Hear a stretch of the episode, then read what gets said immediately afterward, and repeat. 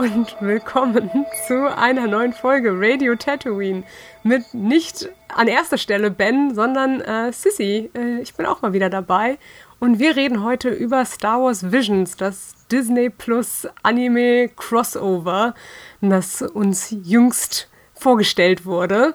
Und genau, darauf wollen wir heute einmal eingehen. Und ich bin natürlich nicht allein, sondern ein wilder Ensemble-Cast aus alten Clone Wars-Zeiten ist auch dabei.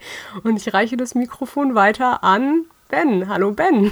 Hallo, hallo, hallo. Endlich habe ich eine ehrwürdige, eine, eine, ein, jemand gefunden, der mich beerben kann in der Anmoderation dieses Podcasts.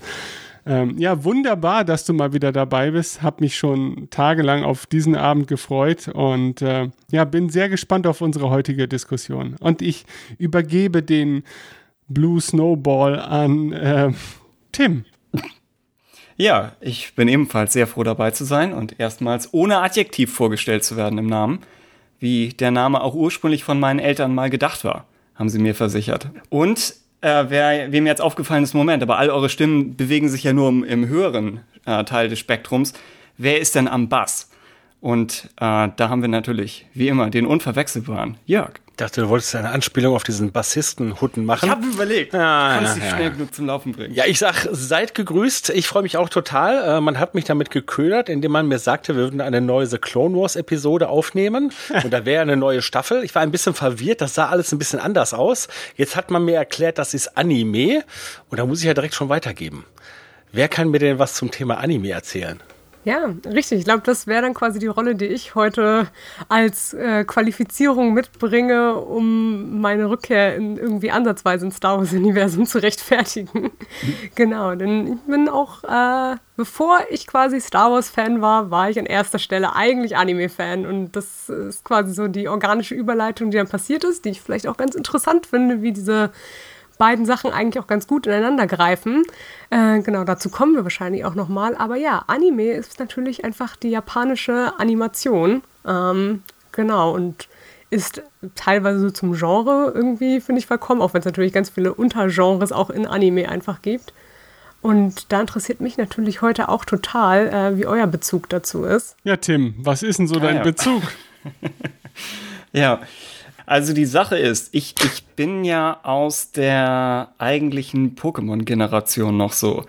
Ich habe mich bewusst damals nicht vor 88 Folgen Radio Tatooine so anmoderiert, aber eigentlich war das, war das so die, die Phase und so der große Boom, den ich, den ich da in, in Kindheitstagen miterlebt habe. Das heißt, wir haben auch die animierte Serie dazu geguckt, aber die hatte, glaube ich, nicht so einen hohen Stellenwert wie die Spiele. Ähm, bisschen anders dann, und hier wird's noch wackeliger, äh, Digimon hatten wir gesehen und das war ja wirklich eine, eine Action-Adventure-Serie, wo auch die Folgen schon aufeinander aufgebaut haben und wo äh, die Serie auch irgendwie erzählerisch ein bisschen höheren Stellenwert hatte. Und da weiß ich noch, dass mich das ja einfach positiv überrascht hatte, dass, dass es eine größere zusammenhängende Geschichte gibt und dass die Serie klar immer schon vorgehabt hat zu enden. Was nichts war, was ich so von, von westlichen TV-Serien gewohnt war. Wobei es das sicherlich gab, aber jetzt nicht, nicht hauptsächlich. Und dann ein paar Jahre später kam der, der coole Anime für Erwachsene, äh, Dragon Ball. Das war so, als wir in der, ich glaube, Orientierungsstufe waren. Da war halt Dragon Ball oder Dragon Ball Z eine riesige Sache. Und ab dann habe ich noch so die Anfänge von, ich sag Naruto, aber es ist, glaube ich, falsch. Ich glaube, Naruto wäre. Die ersten Manga-Bände habe ich noch gelesen, fand das eigentlich auch ziemlich cool, aber bin, ich, ich weiß noch nicht mal, ob ich aus dem Alter rausgekommen war oder einfach mein Freundeskreis und ich war nicht cool genug, um mich gegen den Rest zu stellen. Und dann bin ich etwas so einfach von, von Anime und Manga weg. Aber äh, ja, hab, hab die Phase eigentlich sehr positiv in Erinnerung. Und vor allem von damals noch als letzter Punkt äh, Prinzessin Mononoke von den Ghibli-Filmen, den ich äh, damals super fand und der seitdem so in meinen Top 3 Filmen überhaupt ist. Ich bin dann äh, zu spät zurückgegangen, um nochmal die ganzen anderen Ghibli-Filme äh, zu gucken, was ich dann letztes Jahr, also 2020 gemacht habe. Und ja, hab's, hab's sehr genossen. Einfach mal als etwas andere Stilrichtung. Und dass Star Wars jetzt auch was in der Richtung macht, äh, passte mir sehr gut in den Kram. Finde ich übrigens äh, eine mega gute Einleitung. Ich reiche das gleich an Ben und Jörg weiter. Aber tatsächlich, wenn ich darüber nachdenke, ist für mich Digimon das erste gewesen, was am ähnlichsten an eine Star Wars-Erfahrung für mich jemals rangekommen ist. Weil es genau einmal inhaltlich, erzählerisch mir total gefiel, aber auch so das erste Ding war, was so einen krass multimedialen Effekt irgendwie hatte, weil Digimon halt eine Serie, ein Kartenspiel, ein Videospiel und alles Mögliche quasi so war gleichzeitig. Und dass da Sachen einfach waren, die aufeinander aufgebaut werden konnten und ineinander äh, griffen und auch aktuell existiert Digimon als Brand immer noch, quasi einfach so weiter fortgeführt wurde, war für mich schon mit sechs Jahren sehr äh, faszinierend und quasi so, ja, das, was mich heute vielleicht am meisten nostalgisch macht, wie andere Leute, die äh, mit New Hope aufgewachsen sind, nostalgisch machen um die Zeit. Also ist Digimon eigentlich das coolere Pokémon? Absolut. Weil ich war damals sehr anti-Digimon. Das muss das ich das ist leider der, ist der Volks ja. es ist der Volksirrtum. Digimon, die ersten drei Staffeln sind wirklich absolut empfehlenswert. Okay, es hat das gut. Problem seines etwas äh, kindisch wirkenden Namens. Der Name wirkt halt wie ein Abklatsch. Mhm. Aber es ist absolut eine einfach YA Action-Adventure-Serie mit hm. durchaus dramatischen Einschlägen. Also ne? Besonders die dritte Staffel, auch losgelöst. Man kann alle drei Staffeln losgelöst voneinander theoretisch gucken. Und besonders die dritte, würde ich sagen, ist das, was man auch auf einem Nicht-Kinderniveau einstufen kann. Also du hättest gerne gehabt, dass am Ende von Staffel 2 Mandalorian nicht Luke Skywalker auftaucht, sondern Garurumon. Richtig. Aber dementsprechend, das war so ähm, auf jeden Fall auch mein Anime-Ersteinstieg und von dort an äh, quasi bis zum, ich weiß nicht, mit 15, 16 habe ich, glaube ich, das erste Mal Star Wars geguckt und äh, die Zeit davor war komplett äh, dominiert von allem, was auch so, ich bin halt am meisten in dieser so äh, eigentlich alles, was so 90er Anime ist, aufgewachsen und dann auch alles aus der 2000er schonen Sache. Und ich weiß, ich werfe jetzt vielleicht ein paar Fremdworte für manche Leute rein, aber schonen bezeichnet quasi im Manga-Anime-Bereich so diese Young Adult-Ecke, besonders mit der Ausrichtung eigentlich für Jungs. Ähm, und das ist quasi alles, was in Richtung Kampfsport, 15- bis 16-Jährige geben sich gegenseitig, äh, teilen sie sich einfach aus. äh, genau, und das war so auch meine, meine Hauptzeit und hat mich auch natürlich so berufstechnisch geleitet, dass ich heute so bin als Illustratorin, ist natürlich auch alles davon äh, ein geebneter Weg. Genau, aber hat sich dann auch natürlich in Star Wars weiterentwickelt. Aber genug davon. Ben, wie ist denn dein Bezug zu Anime? Lieb, dass du mich fragst.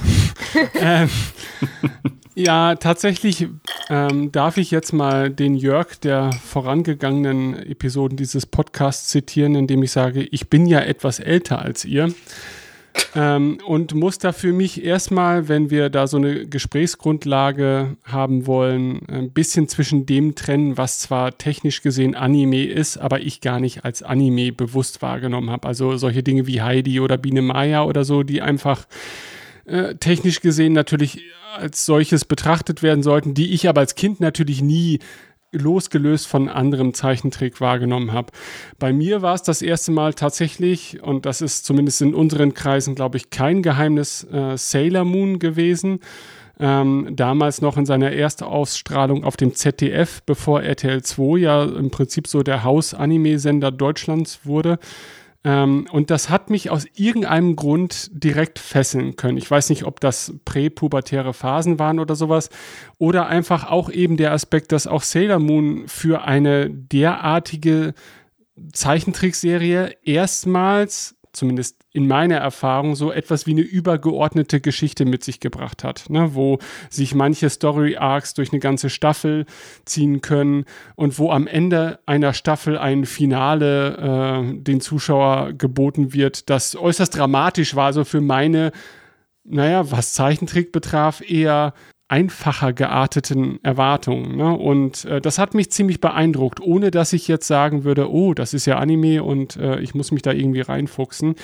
Das kam dann, glaube ich, auch als Anime, auch als Begrifflichkeit in Deutschland so ein bisschen etabliert wurde.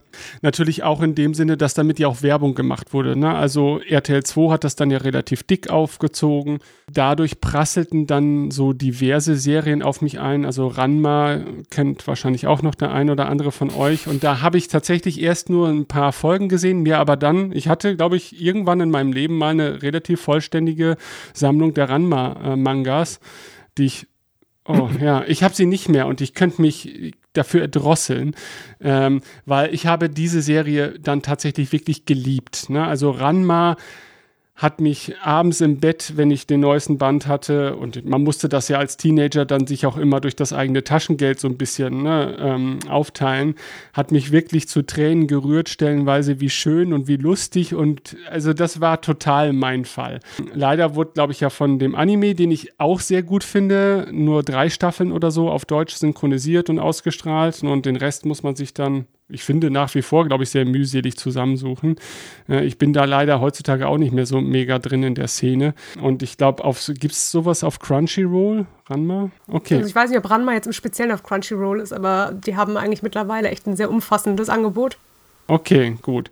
Aber jetzt mal abgesehen von den Serien, die man auf RTL 2 wahrgenommen hat, äh, ist mir ein Film, den vielleicht ich habe das Gefühl, den kennt keine Sau, aber der hat mich unglaublich geprägt. Und zwar hieß der Space Adventure Cobra. Und das ist so ein Anime aus den 80ern, der mit einem Soundtrack der schweizerischen Elektroband Yellow unterlegt wurde. Yellow, das dürftest du auf jeden Fall kennen, Jörg, oder? Ja. Ja, und da waren auch diverse Charts-Hits, wurden in der europäischen Vertonung zumindest dieses Animes äh, verwurstet. Und dieser Film lief irgendwann mal nicht auf RTL 2, sondern nachts auf Tele 5 oder irgendeinem dieser, dieser Kabelsender oder so, äh, die ich zu der Zeit eigentlich hätte gar nicht sehen dürfen. Und da handelt es sich halt im wirklich, äh, im Prinzip wirklich um so eine typische gut-böse Science-Fiction-Geschichte und der Hauptprotagonist ist ein gewisser Cobra, der anstatt einer, eines rechten Armes oder so eine eine Waffe verbaut bekommen hat, aber stilistisch sehr beeindruckend so. für mich gewesen das eine war. Schlange. Okay. Nee, nee, nee, nee, nee, nee, nee. Deutlich ähm, besser. Aber kann ich nur empfehlen. Also ist wohl, wenn man so ein bisschen guckt, ist das einer dieser alten Klassiker wohl. Ich kannte den halt nicht vorher. Ich war total ungebildet und fand das einfach phänomenal. Und direkt darauf habe ich mal auf einem holländischen Flohmarkt eine VHS-Kassette von Ghost in the Shell erstanden mit niederländischen Untertiteln. Und spätestens da wusste ich natürlich, was ist denn das bitte für eine krasse Welt? Also da werden Geschichten erzählt, die ich ja gar nicht aus den mir so bisher bekannten Medien wahrnehmen konnte. Also mich hat das schon sehr angesprochen. Und ich glaube, ich war immer so kurz vor zwölf. Also ich dachte so, äh, es gibt den Moment, da steige ich jetzt komplett äh, darauf um, mich nur noch so dem Thema Mangas und Anime zu widmen. Habe ich aber dann nicht, weil ich glaube, dann einfach irgendwann altersmäßig und, und auch berufsmäßig gar nicht mehr in, de, in die Verlegenheit kam, mich dem Ganzen zeitmäßig so stark zu widmen, wie ich es gerne gemacht hätte. Und dann, ihr wisst ja vielleicht auch selber, wie es ist, der Umgang hat ja dann doch auch manchmal Einfluss darauf, ne, auf, auf die eigenen Vorlieben und so weiter. Und äh, auch eine der alten Radio Tatooine-Legenden, ich musste dann halt irgendwann mit 18 zum Bund. Und da war das Thema Mangas und Animes ohnehin nicht mehr so das Thema, mit dem man da sich profilieren hätte können. Ähm, und dementsprechend wurden meine Geschmäcker dann auf andere. Du hast es ja einleitend auch erwähnt. Es ist ja kein Genre, ähm, aber es ist auch so schwer einzugrenzen. Irgendwie ist ja Manga und, und Anime sind ja doch noch so eine eigene Medienform, die ja auch ganz eigen beworben wird, die die ganzen Genres in sich beworben hat. Und trotzdem würde man sie ja nicht immer auf die gleiche Ebene wie, ja, das ist jetzt Star Wars, das ist der Science-Fiction-Film und das ist Naruto, das ist jetzt, man, man sieht das ja trotzdem immer noch ein bisschen separiert zu dem Rest, ne, weil man halt die Stilistik irgendwie schätzt oder die Erzählart mehr schätzt und so weiter. Naja, okay. Das ist halt eine eigene Bildsprache quasi, die man auch erstmal verstehen lernen muss. Äh, genau. Äh, an gewissen Stellen, genau. Es ist so ein, wenn man seinen allerersten Anime guckt, sind die Chancen relativ hoch, dass das erstmal ein vor neue interpretatorische Fragen von gewissen Gesichtsausdrucken, gewissen so Erzählstrukturen. Genau, genau. Und da also, muss man sich erstmal dran gewöhnen. Ich habe ja früher auch total gern gezeichnet auch, ne? Also nie so gut wie du natürlich und so weiter, aber ich glaube, ich habe dir irgendwann schon mal irgendwelche alten Sailor Moon Zeichnungen oder so von mir geschickt oder so. Das, das hat einen natürlich schon angesprochen, weil man sich dann da auch irgendwie involvieren wollte in diesen ganzen Bereich. Die hätte ich, ich auch gern gesehen. Ja, die gibt's auch noch, also die habe ich noch. Ähm, also da war ich auch damals stolz drauf, weil das einfach für meine Verhältnisse damals gut war. Aber was habe was hab ich gemacht? Ich habe mir halt teuer irgendwelche ähm, Artbooks geholt von, von Sailor Moon und versucht, so ein bisschen die Bildsprache anhand dieser Bücher zu lernen. Ne? Ich meine, irgendwann später kamen dann ja auch so Bücher raus wie How to Draw Manga und so weiter. Ne? Und ähm, die haben das natürlich noch mal viel deutlich auf den Punkt gebracht. Ne? Also ich war nur ein bisschen dullig und, und wollte einfach auch coole Sachen machen. so Oder die mir, mir gefallen irgendwie, weil ich war einfach wirklich verliebt in die, diese Sachen auch eine Zeit lang. Ähm, aber ich bringe es jetzt auch zum Ende, denn ganz interessant wäre für mich auch mal Jörgs äh, Blickwinkel auf dieses ja, auf diese Kunstform. Es gab natürlich trotzdem in meiner Kindheit diese ganzen Serien, die mich wahrscheinlich auch da schon ästhetisch auf eine besondere Art und Weise angesprochen haben und die ich dann im Nachgang nochmal wieder anders betrachtet habe. Sowas wie Mila Superstar oder so, das kannte ich auch schon als Kind, hab's aber nie in diesen größeren Kontext äh, sortieren wollen und habe die Serie dann auch irgendwann noch mal wieder angeguckt und dachte, hey, das eigentlich, das kann man super gucken. Also ist alles irgendwie so, als hätte man die ganze Realserienwelt der der der westlichen Welt in Zeichentrick gekippt mit all ihren Untergenres und so. Und äh, das fand ich halt sehr beeindruckend. Und nichtsdestotrotz hat sich ja, finde ich, auch diese Ästhetik dann auch in anderer Form dann immer wieder äh, spiegeln können. Äh, als Nintendo-Fan entdeckt man das an ganz vielen Ecken. Ne? Zelda-Fan, ne? Zelda wird auch uh. nach außen hin ästhetisch, ja, da, da, da jubelt Tim, ist im Prinzip nach außen hin ästhetisch immer schon genau das, das äh, gewesen immer. Ne? Und, und selbst so sehr westliche Dinge wie so etwas wie World of Warcraft finde ich, haben sie schon immer sehr an einer gewissen Grundästhetik bedient und die verknüpft mit dem, was vielleicht das westliche, zugänglichere Publikum erwarten mag. Aber aus der Distanz betrachtet würde ich sagen, auch da herrschen ganz eindeutige Ähnlichkeiten. Tatsächlich ganz selten, bis jetzt vor wenigen Tagen habe ich eine direkte Verknüpfung zwischen Manga, Anime und Star Wars hergestellt. Also es gab da ja so Fan-Dinge auf YouTube und so weiter, aber das waren ja auch eher experimentelle Sachen. Und trotz des ganzen asiatischen Einflusses auf Star Wars habe ich nicht unbedingt das Bedürfnis gehabt, glaube ich sogar, weil Animes bieten einfach in ihrer Vielzahl so viele interessante Geschichten. Da bräuchte ich gar kein Star Wars äh, in diesem Rahmen, aber naja gut. Ja, aber das war meine kleine Geschichte. Und jetzt zu dir. Je älter wir werden, desto länger wird es manchmal, sorry. Ja, und ich muss ja jetzt das toppen und sagen, ich bin ja auch noch ein bisschen älter als der Ben.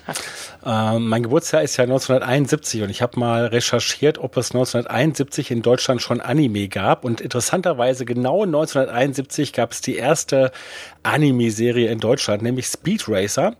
Äh, die habe ich nicht gesehen, aber ich muss es hier erwähnen, denn Speed Racer war ja eine große Inspiration für die Wachowskis. Und die Leute, die sich den äh, Matrix-Podcast angehört haben, denen wird das jetzt was sagen. Die haben übrigens äh, dieses äh, diesen Anime ja später auch als Realfilm umgesetzt und in dem Intro dieser Serie äh, gibt es ja ein damals noch nicht so genannt Bullet-Time-Effekt. Ja, was wahrscheinlich dann die Idee dafür war, das halt im Realfilm mal umzusetzen. Das Gute war ja, bei Zeichentrick konnte man damals Dinge machen, die real noch gar nicht gingen. Ähm, tatsächlich meine, mein ersten Anime, den ich gesehen habe, das wird Kimber, der weiße Löwe gewesen sein. Also es war auch eine, eine Fernsehserie. Da werde ich so sechs gewesen sein. Ich erinnere mich nur noch an das Aussehen dieses weißen Löwen und ich hatte äh, vor ein paar Jahren mal äh, eine Folge, da konnte ich mal wieder reinschauen und musste feststellen, Animation ist eigentlich übertrieben. Es waren vor allem Standbilder, äh, die mhm. schnell hintereinander geschaltet waren.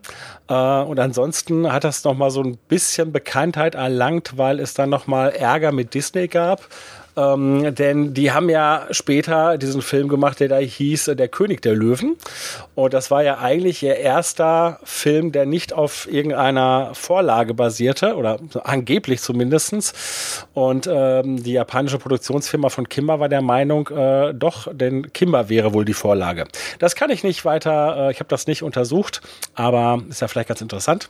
Ansonsten gab es halt auch ähm, in meiner Kindheit wirklich halt diese, diese Kinderserien, sei es ähm, die Biene Maya, Heidi, Sindbad. Das meiste waren davon halt sogar europäische Koproduktionen, also speziell halt auch nochmal für so ein, ja, das europäische Publikum zugeschnitten. Und äh, der große Knall und die Veränderung war dann 1980, denn da kam Captain Future ins deutsche Fernsehen. Captain Future ist eigentlich ähm, so ein Space Opera Held aus Pulp-Roman der 1940er. Also wir sind da sogar in dieser auf dieser Ebene äh, John Carter vom Mars und Flash Gordon. Ja, also insofern eigentlich Nukleus von Star Wars irgendwo auch. Äh, wurde aber natürlich ähm, als Anime dann halt mit einem sehr modernen Look versehen äh, und wir müssen bedenken, wir haben 1980 gehabt, nicht zu knapp mit einem Star Wars Look. Und insofern war das natürlich etwas, ähm, was mich extrem visuell angesprochen hat. Äh, es hatte auch coole Designs, also das Raumschiff von Captain Future, die Komet, ist hervorragend. Wer es nicht kennt, sollte zumindest das mal googeln. Und ähm, ich würde auch sagen, halt für, ne, und ich sag mal, uns hören ja hier auch Star Wars-Fans zu, das könnte Star Wars-Fans gefallen.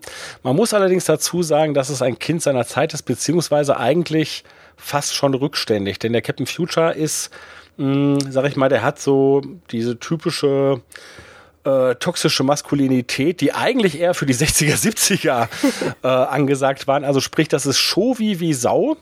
Äh, das heißt, man muss das mit so einer etwas humorvollen Distanziertheit betrachten. Aber wenn einem das gelingt, dann kann man daran durchaus seinen Spaß haben. Was dann noch ganz interessant ist, dass man damals halt mit ähm, Animes noch sehr respektlos umgegangen ist. Ähm, die Episoden waren halt äh, ja zum Teil gekürzt, damit sie halt in irgendein Format passten. Und bei Captain Future war nochmal besonders, dass ähm, der halt einen ganz eigenen Score bekommen hat äh, von einem deutschen Komponisten, wobei man da sagen muss, auch wenn das jetzt halt für Anime Puristen natürlich eine Unmöglichkeit ist, äh, muss man halt sagen, dass dieser Score wirklich sehr, sehr kultig ist. Und ähm, ich tatsächlich das, weil ich habe inzwischen halt die Komplettbox, wo halt auch noch die äh, japanischen Originalfassungen dabei sind. Und ähm, das fetzt halt lange nicht so wie mit diesem genialen äh, Score. So, das war so meine Kindheit, ähm, aber auch da zu diesem Zeitpunkt war mir noch nicht klar, dass das jetzt äh, aus Japan kommt und Anime heißt. Ich glaube, das änderte sich tatsächlich erst so richtig Anfang der 90er. Äh, ich glaube, 1991 kam der Kinofilm Akira sogar in die deutschen Kinos. Mhm. Ähm, ne, das ist so ein Meilenstein der Anime-Kinokunst. Na, halt auch ein dystopischer Science-Fiction-Film, der ja wirklich sehr beeindruckend war. Und da ähm, wurde ich diesem, ja, dieser speziellen Spielart, sag ich mal, bewusst. Und dann war das so, das war natürlich schon der Zeitpunkt, wo ich mich sehr für Film interessiert habe und ähm, mich auch sehr äh, im ausländischen Markt getummelt habe äh, und auch asiatisches Kino ähm, mich interessiert, auch da Sachen aus dem Ausland zum Teil mir besorgte ähm, ne, Sachen, also jetzt auch Realfilme, die in Deutschland nicht äh, noch nicht noch nicht zumindestens da waren. Und genauso war es dann halt bei Animes. Ne? Und äh, ich war gerade damals ja auch sehr auf diesem auf dieser Horrorschiene. Ne? Und ähm, da habe ich dann, ich meine, es war meistens also die, äh, die Niederländer waren uns da sowieso schon weit voraus. Das waren meistens holländische Tapes, die ich mir dann besorgte. Und das bedeutete dann, man hatte halt die japanische Originalsprache mit holländischen Untertiteln. Das war nicht so einfach, aber ähm, man hat sich das dann so ein bisschen zurechtgelegt. Äh, und äh, das waren dann halt gerne tatsächlich irgendwelche äh, Horror-Sujets. Ich erinnere mich an einen Film, der hieß Wicked City, den ich sehr beeindruckend fand wenn man natürlich in dem Bereich ist, dann rutscht man auch sehr schnell rüber zu ähm, Filmen, die ähm, wir hier nicht sonderlich jetzt besprechen werden, weil sie halt nicht äh, familiengerecht sind, aber die zumindestens, wenn man sich da einmal mit beschäftigt hat, ähm, man wird den auch mal gewahr und sagt, ach guck mal, sowas gibt es auch, das ist ja sehr interessant. Und insbesondere war es interessant, weil ja tatsächlich dort auch nochmal Dinge visualisiert werden, die man tatsächlich vorher noch nie gesehen hatte. Ne, ich sage nur das Stichwort Tentakel und dann muss das hier reichen. Ähm, und wieder etwas Mainstreamiger wurde es dann halt im Laufe der 90er. Dann kam halt ähm, der Spielfilm Ghost in the Shell, den ich ähm, extrem beeindruckend fand. Und naja, dann bin ich dann auch schon äh, bei euch und Studio Ghibli. Ne, das waren dann auch die Sachen, die mich sehr, sehr ja, die es mir dann angetan haben. Tatsächlich die ganzen Sachen, die zwischenzeitlich im Fernsehen war, Pokémon etc., habe ich halt nicht mitgenommen. Das war dann wahrscheinlich einfach nicht mein Alter. Hm, ich war manchmal fasziniert, äh, weil man schaut ja schon so was, was gibt's denn da so alles? Und mir sind andere Dinge aufgefallen, weil ich sie einfach so bizarr fand. Zum Beispiel gab es da eine Serie, ich glaube, die hieß die Superkicker. Mhm. Mhm. Ja. Und äh, ne, also es ging halt tatsächlich um Fußballspieler. Man muss dazu sagen, ich habe mit Fußball nichts am Hut, aber ich war fasziniert davon, weil es gab dann zum Beispiel eine Folge, dass dann der Stürmer mit dem Ball, also diesen ganzen, weiß ich nicht, 20 Minuten rennt er eigentlich nur von der einen Hälfte des Spielfelds zur anderen und dabei geht in seinem Kopf halt irgendein persönliches Drama ab. Und habe gedacht, das ist interessant. Ja?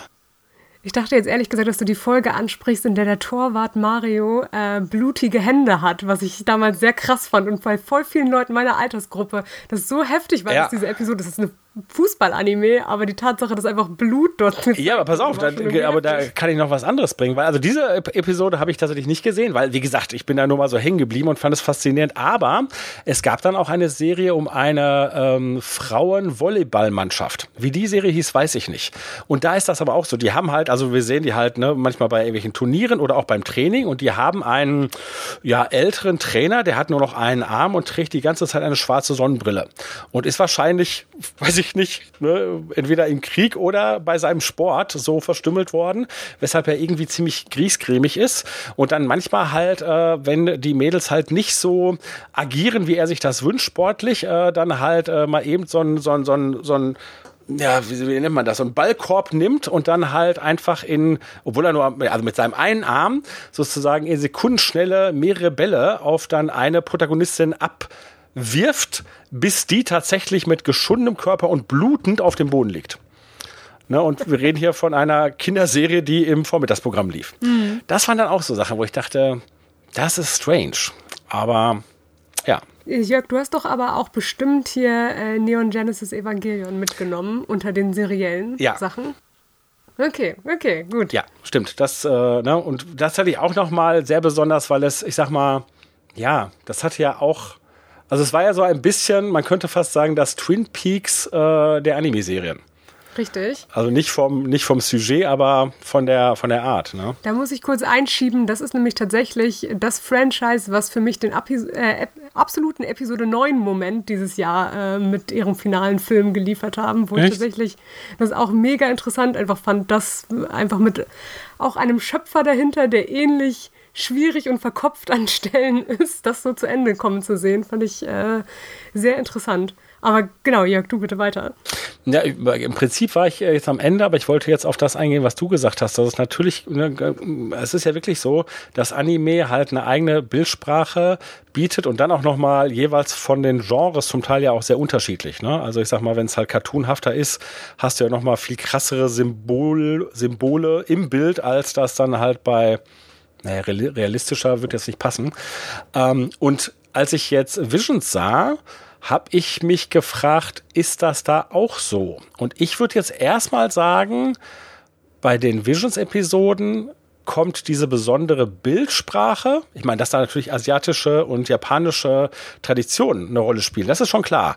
Aber diese spezielle Bildsprache, die würde ich, also hatte ich nicht das Gefühl, dass die sich sonderlich dort ausprägt. Oder sehe ich das falsch?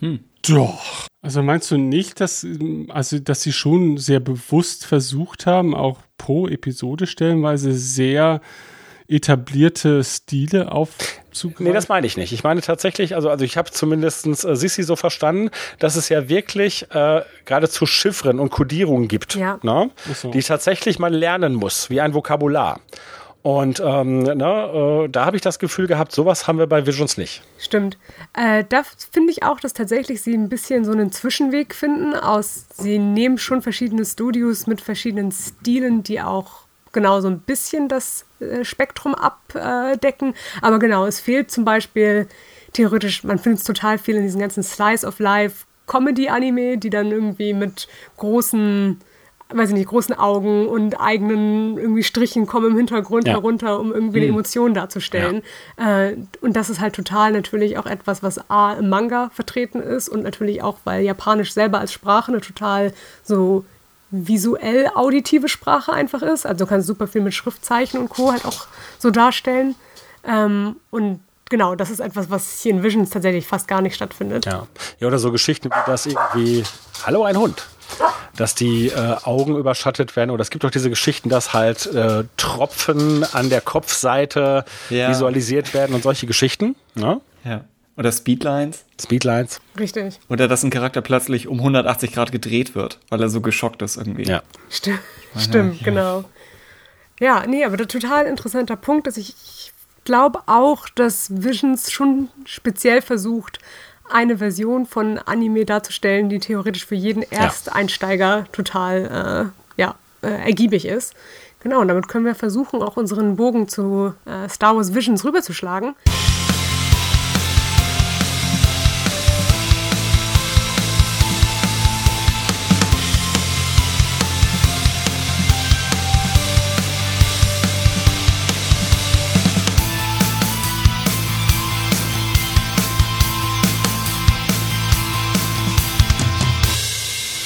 Star Wars Visions umfasst neun Episoden äh, von, ich habe nicht ganz nachgezählt, aber es sind äh, sieben verschiedene Studios, kann das sein? Ja. ja. Zwei haben doppelt okay. gearbeitet. Genau. Und äh, genau, diese neun Episoden sind auch alle Standalones. Ähm, genau, wir würden, glaube ich, auch einfach mal in der Release oder in der Auflistung, in der ihr sie auch auf Disney Plus findet, würde würd ich sagen, über die Episoden sprechen. Ich finde, das ist eigentlich ein ganz netter Wechsel, den sie auch vorgegeben haben, so aus, äh, wie sie inhaltlich und emotionsreich äh, quasi auch das Star Wars-Universum abdecken. Genau, und da wäre die erste Episode The Duel, über die wir sprechen würden, äh, die von dem Studio Kamikaze Duga gemacht wurde. Und äh, genau, Kamikaze Duga war mir vorher auch gar nicht so richtig krassen Begriff. Ich gebe jetzt immer ein paar Sachen zu etwas, wo ich ein bisschen mehr weiß, noch einfach dazu. Die sind besonders noch irgendwie bekannt darüber, dass sie viel äh, mit JoJo's Bizarre Adventure, was ein absoluter Kultklassik-Anime äh, ist, zu tun haben. Und dort, glaube ich, auch besonders das Opening äh, mitgemacht haben, was halt quasi auch diesen 3D-Look hat, den sie auch in The Duel quasi haben. Und genau, also das Studio selber schmückt sich einfach sehr viel über diese Hybridarbeit aus CG und 2D. Ähm, ja, genau. Und äh, der Director ist es, glaube ich, genau. Ich glaube Takanobu Mizuno. Ähm, der ist auch mit äh, Writer zusammen, äh, Takashi Okazaki, zusammen, glaube ich, auch an Afro Samurai hat einer von beiden mitgearbeitet, was ich ganz interessant fand, weil auch das eine sehr klare visuelle Vorgabe eigentlich für The Duel ist, wenn man da mal reinguckt. Sieht Afro Samurai genau aus wie das, was man sich vorstellen würde, wenn man CG ähm, mit dem Afro-Samurai-Look irgendwie mischt und dann Star Wars raufklatscht. Okay, genau. Die äh, Episode selber begleitet quasi einen, und das ist jetzt auch natürlich eher ein Trope aus dem japanischen äh, Realfilm auch, einen Ronin, der mit seinem Astromech-Droiden äh, quasi in ein, ich weiß nicht, das Dorf hat glaube ich gar keinen Namen, äh, oder? Ja, ich wüsste auch nicht. Okay, genau, äh, wandert und dort dann einen äh, dunklen Machtnutzer begegnet. Und da, genau, diese Folge ist vollgepackt mit äh, vielen Akira Kurosawa-Tropes, äh, was natürlich auch eine starke Verbindung zu Star Wars sowieso generell auf, äh, aufbietet. Deswegen eine clevere Wahl als erste Geschichte, ne? Also, wie du Total. sagst, die Geschichten hängen ja nicht zusammen und sind, sind keine Mehrteiler. Aber sie mussten ja überlegen, was können Sie Star Wars-Fans, die mit Anime noch wenig im Hut haben, was können Sie ihnen als erstes geben, wonach jemand vielleicht noch eine zweite Folge schauen würde? Und da haben sie, sind sie einmal so in diese, diese Kurosawa-Zeit gegangen. Ähm, dann ist es etwas, das sehr bewusst Alternate Universe ist, bei dem sie nicht noch als Disclaimer vorwegstellen müssen, Achtung, das hier äh, passt nicht in den Kanon oder wo man als Fan noch versuchen könnte, es einzuordnen und dann eh scheitert, denn Visions will nicht kanonisch sein, ähm, sondern stattdessen sagen sie, nee, das hier ist, hat eine komplett andere Vorgeschichte mit irgendwelchen äh, Jedi, die Feudalherren dienen und die Siths spalten sich davon ab und äh, etc. Ähm, und dann schließlich ist es im Wesentlichen ja ab einem gewissen Punkt einfach eine Action-Szene und ich denke, wir Star Wars-Fans reagieren traditionell gut und wohlwollend auf einfach Lichtschwertduelle in einem neuen Stil umgesetzt. Wenn man jetzt zum Beispiel an die alten äh, Old Republic Trailer damals denkt oder Ventress gegen Anakin aus der ursprünglichen Tartakovsky Clone Wars Serie oder halt alle möglichen Fanprojekte. Also wann immer man einen Lichtschwertkampf in einem neuen Stil präsentiert wird, bekommt, dann ist es eigentlich immer schon äh, sehr schick. Ja, total. Rein optisch von der Umsetzung her, du hast schon gesagt, es ist CG. Denkst du, da sind noch irgendwelche handgemalten Aspekte drin? dass sie, es gibt zum Beispiel den einen Close-Up vom Dorfältesten oder beziehungsweise Dorf, Dorfjüngsten, der fast aussieht wie, als hätten sie ein handgezeichnetes Gesicht auf eine 3D-Geometrie mhm. projiziert. Mm, ich glaube schon, dass da sehr viel von so diesem handgezeichneten In-Betweening einfach stattfindet, dass sie quasi 3D-Modelle haben und zwischendrin genau einfach Übergänge irgendwie 2D zeichnen für so diesen äh, 2D-Look. Oh, ähm, ja. Genau, und genau, einfach generell natürlich das Setting drumherum hat ja schon auch so diese sehr klassisch gemalten Hintergründe.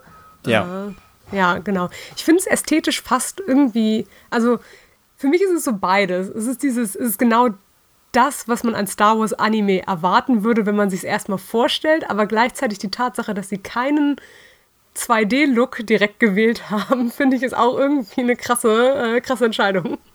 So ging es mir auch. Also ne? äh, ich finde diese Episode nach wie vor optisch sehr beeindruckend, aber mein erster Eindruck war wirklich, hm, hätte ich jetzt nicht erwartet, äh, wenn ich jetzt, äh, jetzt die Grundinformation hätte, es wird jetzt irgendwie Star Wars und, und seine Elemente werden jetzt mal äh, im Rahmen von Anime umgesetzt.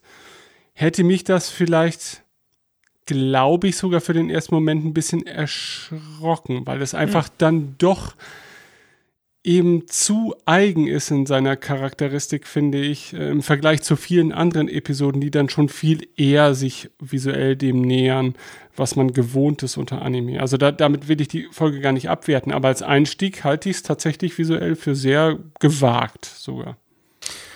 Ja, interessant. Also tatsächlich konnte ich mich von dieser Kurosawa-Geschichte nicht lö lösen. Ne? Deswegen habe ich mir diese Frage, glaube ich, gar nicht gestellt. Ne? Also für mich war es tatsächlich auch die Faust aufs Auge. Ähm, mhm. ne? Ich meine, es ist, haben wir jetzt gar nicht gesagt, ne? Es ist ja, oder vielleicht doch, vielleicht habe ich es nicht mitbekommen, schwarz-weiß, ne? Und dann haben wir sogar am Anfang und am Ende, Stimmt. ich weiß gar nicht, ob mittendrin auch wirklich diese typischen ähm, Negativspratzer und Laufstreifen wie von einer ganz alten Kinorolle, die schon ganz schön abgenudelt ist. Nee, ist die ganze Zeit so. Ja, ne? Also, ja. also ne, aber gut, am Anfang äh, merkt man es besonders. Ja. Und äh, der Unter äh, mit dem Unterschied, ähm, also schwarz-weiß, bis auf die aktiven Lichter. Ne, die sind ja tatsächlich mhm. dann farbig gestaltet, also Lichtschwertfarben äh, oder halt auch, ja, einfach Leuchten, die irgendwo, keine Ahnung, an einer am Fenster hängen oder so. Ähm, und ja, wie gesagt, äh, Akira Kurosawa, insbesondere natürlich die sieben Samurai. Wobei, und das war etwas, das hat mich am Anfang so ein bisschen irritiert, weil ich habe natürlich gedacht, so, wo sind denn die sieben Samurai? Äh, und die Dorfbewohner haben sich ja halt Hilfe geholt gegen die Banditen. Und ehrlich gesagt habe ich nur fünf bis sechs gezählt und habe dann erst gedacht, gehört unser Ronin dazu. Aber das tut er ja anscheinend nicht, oder? Weil der ist doch eigentlich alleine unterwegs. Ja, ich, mein Eindruck war jetzt auch mehr, dass er sogar noch überlegt, ob er eingreift oder nicht. Ja, genau. Den mhm. ersten Teil der Folge. Ja. Also mir ist halt aufgefallen, wir haben halt ähm, da diesen Trandoshana, ne, äh, den ich sehr beeindruckend finde. Dann gibt's da ähm, den Desta-Droid mit der Railgun. Ähm, dann etwas, wo ich erst dachte, das ist ein imperialer Suchdruide, aber das ist ja nur das Vehikel, weil äh, in dem Vehikel sitzt ein Duck, ne, also die Spezies von Sebulba. Muss man genau gucken, um es, um es zu sehen. Dann äh, ein Gran, das sind diese Dreiäugigen, äh, die auch, ich glaube, auf Javas Barke sieht man da einen von. Ähm, und einen Tasken. Der, das ist der, der oben im, im äh, Vogelnest sitzt und erstmal den Scharfschützen macht, den man aber erst gar nicht erkennt, bis er im Prinzip seinen Pelzmantel abwirft. Und das sind eins, zwei, drei, vier, fünf. Und dann habe ich in den Konzeptzeichnungen, äh, weil da sind die ja auch nochmal abgebildet, noch einen Menschen gesehen, der anscheinend zu ihnen gehört, der mir aber tatsächlich jetzt nicht ähm, in der Episode aufgefallen ist. Aber dann wären wir bei sechs. Aber gut. Da hätten sie das Fass auch fast voll machen können. Ne? Ja. ja, genau. ja. Aber aber klar, als, als äh, Referenz generell, äh, der Film Sieben Samurai ist absolut das Vorbild ja. für die Folge. Und auch in Star Wars selber wäre das ja nicht mal die erste Sieben Samurai-Anspielung. Ich glaube, wir haben mindestens eine Clone Wars-Episode, ja. die eigentlich nur der Plot von Die Sieben Samurai ist. Ja, und auch ein bisschen eine Mando-Folge, ne? Die auch in die Richtung oh, geht. Oh, stimmt. Nee, genau. Aber generell finde ich an der Episode total beeindruckend wiederum das, was du eigentlich auch gerade mit äh, den Alien-Designs gesagt hast, dass äh, dieser Stil und der Look überraschend gut es schafft, ja. auf den ersten Blick das ineinander greift einfach, dass es auf einmal Sinn macht, in diesem historischen Japan-Look eine Star Wars Alien-Rasse zu sehen. Das fand ich schon beeindruckend. Ja, absolut. Und tatsächlich so, dass ich es eigentlich mir fast gerne auch ähm, in dann doch den anderen Medien auch wünschen würde. Also dieser, dieser Trandoshiana in diesem Design, ich hätte ihn gerne in Mando. Na, das ist schon sehr beeindruckend. Ja. Ich meine, äh, Tim hatte gerade gesagt, dass es ja ähm, wie hast du es gesagt? Ganz klar, ich meine, unkanonisch sowieso, aber du hast ein anderes Wort dafür. Hm. Na gut, ich weiß es nicht mehr. Nur es ist ja trotzdem Tim hat niemals unkanonisch gesagt. Ja, aber interessant ist ja, dass sie trotzdem alles reinwerfen an Designs. Ne? Denn wenn die Banditen ja. auftauchen, tragen sie ja Bestandteile von allen Tro Trooper, Trooper-Rüstungen, die man sich so vorstellen kann.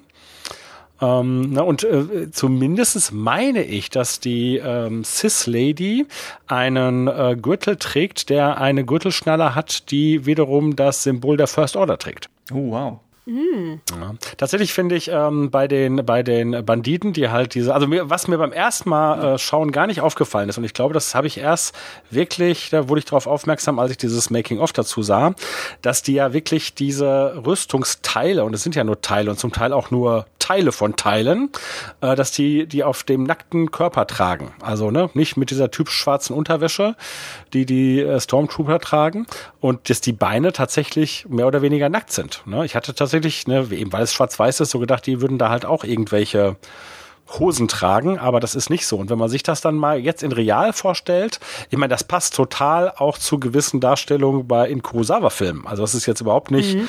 ähm, ein Kuriosum. Aber das wäre schon in real auch ja, sehenswert. und, äh, und was mir aufgefallen ist, dass die ähm, diese äh, Helme der First Order Trooper, äh, da wird ja häufig von den Banditen nur das Mundteil getragen. Und da finde ich dann doch, dass die Entenschnabelform deutlicher wird, als wenn das Teil am Helm noch dran ist. Ja, es muss also jetzt auch kein irritieren. Grade, ja. Ja, nee. Achtet beim nächsten Mal drauf, dann könnt ihr es nicht mehr, dann seht ihr es ja. immer. Ein bisschen, ja. Ja, aber stimmt. Ich glaube, allein dadurch, dass es eben schwarz-weiß ist, dass wir sehr so kinetische Action-Szenen kriegen, dass überall Effekte sind, Grain noch drauf, ähm, dadurch finde ich, sind die Designs äh, erst beim mehrfachen Gucken überhaupt alle komplett lesbar. Also dafür mhm. legen sie ja. ja auch den Fokus gar nicht so sehr auf eben die unterschiedlichen Banditen und, und Sturmtruppler.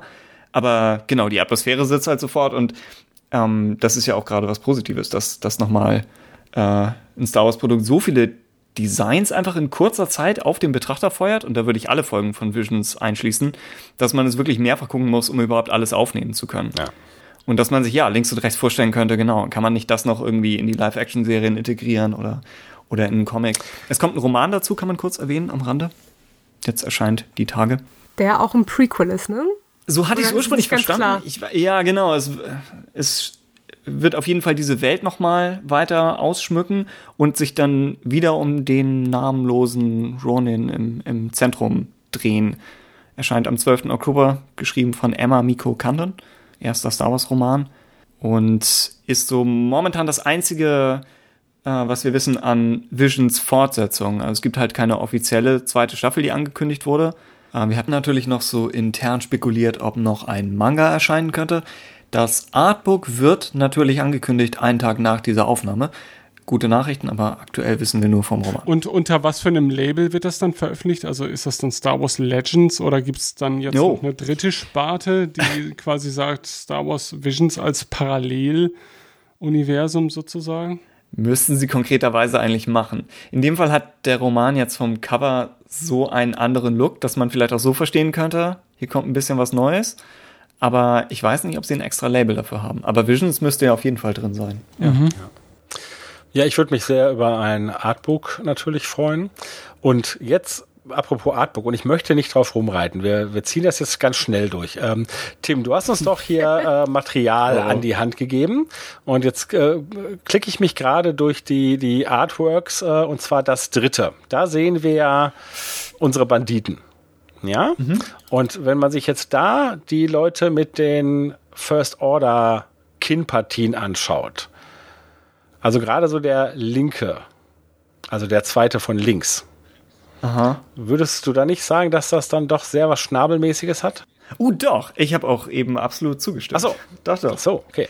Keine, keine Widerrede. Ja. Okay. Das ist gerade, weil er auch den Kopf so geneigt hat. Ja, ja. ja es hat was, was Entenmäßiges. Oder es hatte mich an die, hier diese alte, äh, diese, es gab mal Mighty Ducks, aber die Trickserie dazu, diese mhm. Eishockey spielenden Enten. Ja. Mhm. Und die fand ich hatten auch einen ähnlichen Look, gerade weil sie halt auch Rüstungen anhatten. Stimmt. So daran, daran erinnert er etwas. Ja, dann Ist ja gut. Kurzer Spannungsmoment, aber es wurde überwunden. Okay. okay. Äh, sollen wir noch über das Design des Ronins selber reden? Mhm. Ich meine, da fällt mir tatsächlich auch gar nicht so viel zu ein, aber ich sag mal, eine Sache ist ja doch sehr relevant, nämlich das Lichtschwert, oder? Ja. Ben? Soll ich was zu, zum äh, Lichtschwert Willst du sagen? was dazu sagen? ähm, Sekunde. Tim, du wirst das ja nachher alles. Ja, ja. Lass dir jetzt. Einen, Mach dir noch einen, einen kleinen Kommentar dazu sagen. Ja. Nee, ich habe tatsächlich gerade eher das, das Problem schon wieder, dass äh, Jörg sagt, der, der, der, dritte Screenshot in dieser Artwork-Dinger, aber äh, vielleicht werden Sachen bei mir hier anders sortiert, weil bei mir ist es noch zu, zuletzt geändert und so. da ist äh, so. auf ah, okay. jeden Fall bei mir dann halt eben nicht. Und ich möchte da halt nur, dass wir die gleiche Diskussionsgrundlage haben, wenn wir uns schon an so Details festnageln nachher. Was ist denn bei euch bitte rechts als Sortiermodus? Ich habe einen Name. Mach mal andere Richtung. Name, so, dann mache ich halt Name aufsteigen. Genau.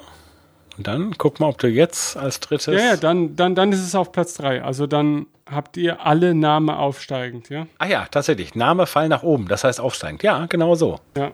In japanische Lesrichtung. Richtig. Ja. Ja, aber wir redeten gerade über das Lichtschwert des Ronin. Ja. Ähm, es ist gebogen. Und farblich Und nicht, was man erwartet.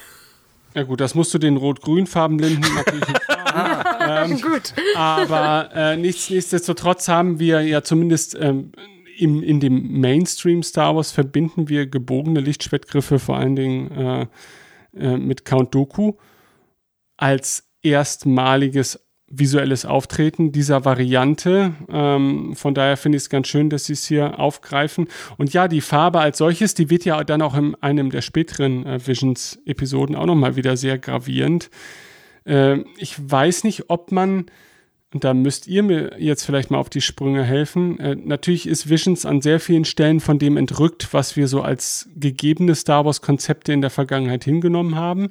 Ähm, aber die Farbe der Lichtschwerter, habe ich zumindest den Eindruck, durfte man jetzt nie so hundertprozentig, naja, mh, mm, als das maßgebliche Identifikationsmerkmal einer lichtschwerttragenden Person betrachten. Eher so in der Metadiskussion. Ne? Also mir war es, es jetzt in Universe gar nicht so bewusst zum Beispiel, dass ich eine bestimmte Lichtwert, äh, Lichtschwertfarbe damit verbinden muss, dass ich dieser Figur eine gewisse charakterliche Ausrichtung äh, zuordnen muss. Und entweder stehe ich da total auf dem Schlauch, weil wir kommen ja noch mal später dazu. In der einen Episode ist es halt eben das eine entlarvende Moment, in dem ich mir halt denke, aber ist das nicht auch eher aus der Metadiskussion heraus entstanden, weil wir halt diese wenigen Charaktere haben, die gewisse Farbtöne sich selbst erwählt haben, aber nicht, weil das Universum sozusagen das als Grundregel vorschiebt? Also es kommt es drauf an, wohin wir zurückgehen. Also in The Clone Wars mhm. haben wir die Geschichte mit den Jünglingen und wenn die ihr einen Kristall finden, ist der ja noch klar, wenn ich mich nicht recht täusche, mhm. und der bekommt dann ja auch erst seine Farbe. Aber die sozusagen setzt jetzt nicht spontan unbedingt ein. Ähm, und in der Episode, die du jetzt meinst von Vision, da kommen wir ja später zu, da wird auch wirklich erläutert, dass diese Lichtschwerter bearbeitet sind, dass sie im Prinzip sich auf die Person oder den Charakter justieren. Und insofern ist das da tatsächlich nochmal eine Besonderheit. Wobei die prinzipielle Idee ja gar nicht neu ist, denn die gab es ja bereits in einer frühen Skriptphase von Episode 3. Na, da sollte mhm. es doch so sein, dass im Kampf Anakin Obi-Wan Kenobi auch die Lichtschwertfarben wechseln. Aber dann stellt sich mir ja eine Folgefrage, nämlich eben diese Frage, ob jetzt innerhalb von Visions, sage ich mal, ob es da ein übergreifendes Konzept, was diese Entscheidung betrifft, gibt. Da würde ich jetzt äh, nach meinem Ersteindruck sagen, nein, eigentlich nicht. Also eigentlich durften die da schon sich ihre eigenen Freiheiten nehmen und vielleicht ihre eigenen äh, Grundregeln nochmal setzen. Ähm, oder bedeutet das, na gut, wenn in der einen Episode etabliert wird, was es mit der Farbe der Lichtschwerter äh, auf sich hat, ist das eine Regel, die ich auch auf diese erste Episode übertragen sollte, rückblickend und äh, mir die Frage stellen müsste, okay, wenn das eine bewusste Entscheidung zum Beispiel auch ist, dem Schwert diese Farbe zu geben? Äh, naja, ich sag mal so, zumindest bei der roten Lichtschwertfarbe, ähm, ich meine, die ist auch für uns konnotiert, ne, die rote haben die Bösen. Und ähm, na gut, dann, ich sag mal, im Kanon gibt's dann ja auch noch eine, eine Geschichte dazu, wie das Rot entsteht mhm. und so weiter. Aber das, das wird ja hier gar nicht aufgegriffen. Und ich glaube, es geht tatsächlich erstmal simpel darum, dass es mit den Cis oder Schrägstrich zumindestens den Bösen, in Anführungsstrichen, assoziiert wird. Okay. Denn, ne, wenn der, wenn der Ronin halt äh, den Dorfbewohner, die ja glauben, er ist ein ganz toller Jedi, ne, und zum Schluss wissen wollen, ich glaube, sie wollen wissen, wie er heißt, oder? Ne, und dann ähm, ne, zückt er halt nochmal sein Schwert und dann sind alle ganz schockiert, weil sie denken, oh, was ist das denn für einer? ich würde noch kurz eingrätschen. Es macht aber auch aus der, sagen wir mal, Samurai-Film-Trope her total Sinn, dass er ein rotes Lichtschwert hat, denn ich meine, ein Ronin selber ist halt quasi, ich glaube, übersetzt ist es auch irgendwie eine umherwandelnde Person und quasi, für die es nicht wissen, quasi ein Samurai, der entweder in Ungnade gefallen ist mit seinem Feudalherrn oder äh, tatsächlich einfach, glaube ich, der Feudalherr gestorben ist. Ja. Ähm, in jeglichem Fall äh, kann ein Samurai zum Ronin werden, aber es handelt sich dabei quasi schon aus einem von der Gnade des Volkes oder quasi der, der Gebieter gefallenen äh, ähm, Krieger. Dementsprechend ah das Star Wars-Äquivalent, ihn dementsprechend mhm. mit einer roten äh, Klinge aussetzen, liegt eigentlich auch nahe auf der Hand quasi. Wobei man sagen könnte, ja, Ahsoka hätte dann ja auch ähnliche Voraussetzungen, ne? eine Ronin zu sein, oder? Wenn sie jetzt aus der mhm. Gnade des eigenen Ordens äh, gefallen ist. Sie ist nun schließlich auch nicht mehr später mit ihren grünen Lichtschwertern so unterwegs. Also. Aber würdest du einen Ronin der, des feudalen Japans mit etwas Bösem gleichsetzen? Das doch eigentlich nicht, ne? Nicht unbedingt. Ich glaube, hängt ein bisschen auch davon ab, in was für eine Art von Geschichte man sich äh, ja. dabei bewegt, weil genau, äh, auch Samurai können absolut danach ausgelegt werden, ob es Freunde oder Feinde des Volkes in dem Sinne sind, besonders quasi gegen äh, die spätere äh, Kriegszeit, weil sie dann eben auch sehr viel zu diesen umherwütenden Menschen mit Schwert ja. quasi verkommen äh, mhm. die halt genau für eben diese Bauerndörfer absolut kein Segen sind, sondern quasi mehr Plünderer. Ähm, ja. Ich meine, der Klappentext vom Roman liest sich auch so, als ob die Sith sich von den Jedi abgespalten haben, weil verschiedene Jedi-Clans gegeneinander gekämpft haben im Auftrag von diesem Feudalherrn. Aha, das heißt, okay. es ist noch nicht mal richtig deutlich, ich habe es gerade nicht vor mir, aber es, es wirkt noch nicht mal richtig deutlich, dass die Sith etwas, dass sie wirklich böse sind, jetzt nur aus diesem Text heraus. Mhm. Wenn ich sagen würde, die Episode geht klar in die Richtung, wenn man sich den Schock der Leute ansieht. Ja, genau. Und offenbar scheint der, der Ronin ja auch für irgendetwas büßen zu wollen oder scheint auf so eine Art Redemption-Geschichte vielleicht zu sein, dass er diese, diese roten Lichtkris äh, Lichtschwertkristalle einsammelt. Ja was fast was Grievous-mäßiges hat. Aber jetzt weiß ich auch, wo das herkommt, ne, dass du da so sicher bist, dass das halt äh, so mit dem Kanon überhaupt nichts am Hut haben will. Ne? Denn diese ganze Geschichte mit den Feudalherren wird ja in der Geschichte, also in der Episode selber nicht äh, erzählt. Ja. Ne? Und da habe ich ja. immer noch gedacht, wenn man jetzt nur von der Episode ausgeht, dann könnte man, ich meine natürlich mit einer Abwandlung, aber sagen, es könnte theoretisch schon nach Episode 9 spielen, nur wäre 9, äh, Episode 9 vielleicht anders ausgegangen. Ne? Oder zumindest hätte man einen Rückfall, ne, der, der Cis zumindestens. ja. ja. ja. Na, ich finde halt am, am Lichtschwert einfach noch interessant, dass es ja sozusagen anscheinend immer ausgefahren ist. Ne? Denn äh, also die, die, der Griff ist ja, ne, ich sag mal, so ein ganz reguläres, äh, ah, heißen die Katana oder ist das bei Samurais anders? Da bin ich jetzt nicht Experte. Auf jeden Fall so ein typisches japanisches so ein Schwertgriff und dann trägt er diese rote Klinge in einer Scheide. Ja, also er drückt ja keinen Knopf und sie springt hervor oder fährt heraus, sondern er zieht sie aus einer Scheide, die, und das sieht man halt schön, finde ich, in der Konzeptzeichnung, aber man kann es auch ähm, in der Episode sehen, diese Scheide besteht eigentlich auch aus Lichtschwertgriffen. Ja, stimmt. Ja, stimmt. Weil anscheinend nur Lichtschwertgriffe den, äh, das aushalten. Ja, das heißt, die Klinge ist die ganze Zeit aktiv. Ja, aber so sieht's ja aus, ne? Aber sie ist ja nicht ja. gebogen. Wobei, vielleicht wird sie dadurch. Ja, doch. Ja, wobei, also ja. Ja, ja die Klinge ist. Nee, die Klinge ist nicht gebogen, das stimmt. Aber vielleicht lenkt natürlich die, diese, dieser Schaft im Prinzip dieser Griffe den Strahl dann auch einfach um. Ich meine, sonst müsste genau. ja äh, in einem krummen Lichtschwertgriff muss ja trotzdem die Existenz äh, gegeben sein, dass du da einen geraden Strahl ja. rauspulst. Das ist komisch. Schrödingers Lichtschwert. Entweder ist das wie so ein äh, Harry Potter Zelt.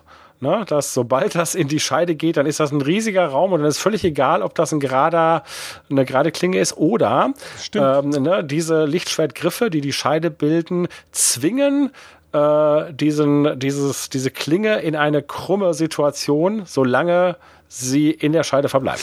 Ja. Und warum eigentlich nicht? Weil das wäre ja eigentlich typische Star Wars Physik auch, ne? dass wir Energiestrahlen, naja, definiert enden lassen, äh, ist schon so ein Faktor und dann, dann wird man ja. sie auch krümmen können. Sie ja. können ja später in The Twins auch gewickelt werden sogar, die Lichtschwertklingen.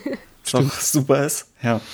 Ja, ansonsten fand ich an seinem Design noch ganz interessant, dass er halt sehr wehende Roben hat. Also generell ist Wind ja hier ein großer Faktor und ich meine auch in Seven Samurai. Ich, ich bin noch parallel am Schauen. Ich bin noch nicht ganz durch.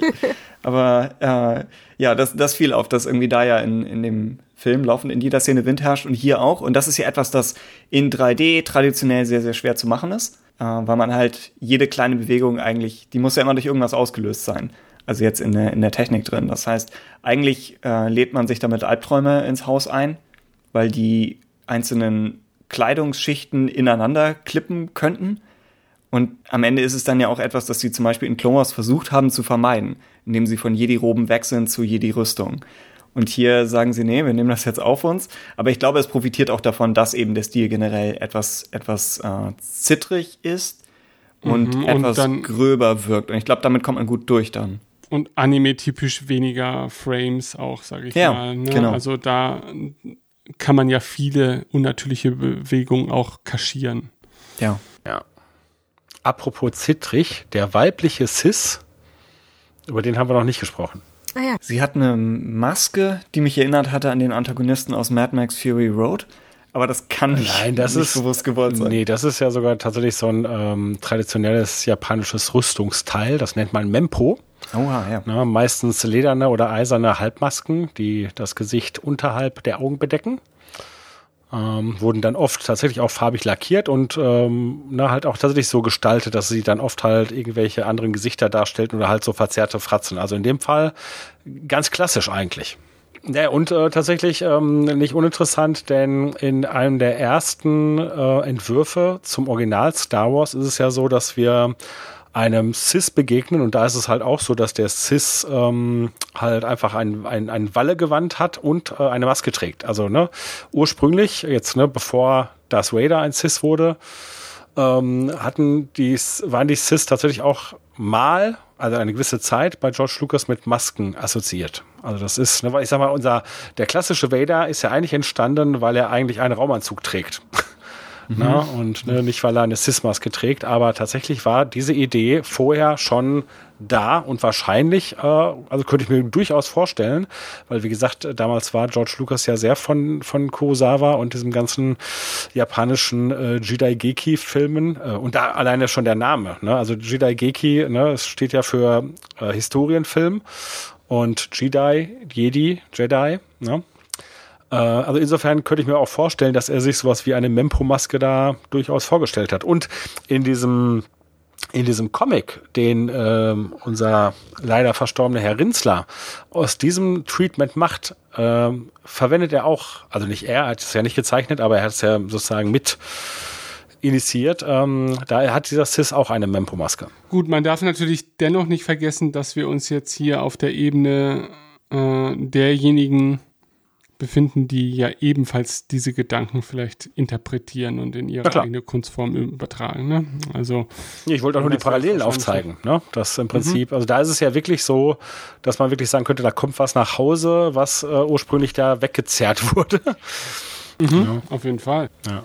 So hatte es einer der Produzenten tatsächlich auch mal ausgedrückt, ja. dass er eigentlich sagte, genau, Sachen werden wieder, eigentlich Star Wars-Aspekte aus der japanischen Kultur werden wieder zurück übersetzt in die, in die Welt, aus der sie ursprünglich mal gekommen sind. Wobei man natürlich, ja. ähm, wenn man dann ganz vollständig sein will, sagen muss, die Kulturen haben sich da auch zu diesem Zeitpunkt ja schon gegenseitig befruchtet. Ne?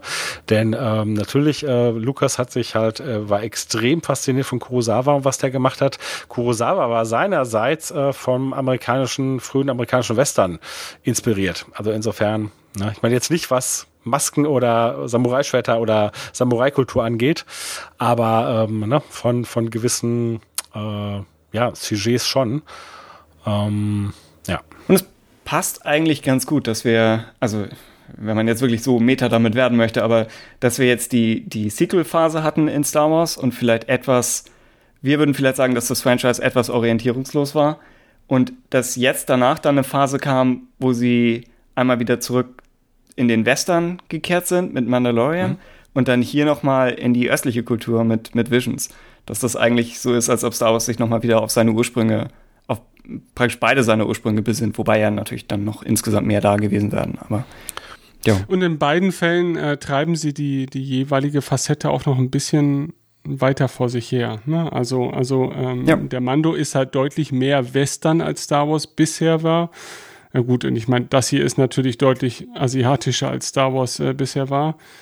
Ähm, und ja, also ist schön eigentlich auch, dass sie den Mut dann. Wobei äh, Mando auch äh, ne, viele äh, japanische Elemente hat. Ich meine, allein die ganze Geschichte mit, ich meine, er ist im Prinzip auch ein Ronin, der mit einem Kind umherzieht. Das ist halt Lone Wolf und Cup. Ja. Gut, aber wenn das eh zur Grundessenz von Star Wars ja. einfach dazugehören muss, äh, dann werden wir da, also sowohl ja auch was das Erzählerische und die Ästhetik, äh, die dann da drüber geworfen wird nochmal, wird es da ja eh immer wieder Anknüpfpunkte geben, die auf die Ursprünge zurückführen.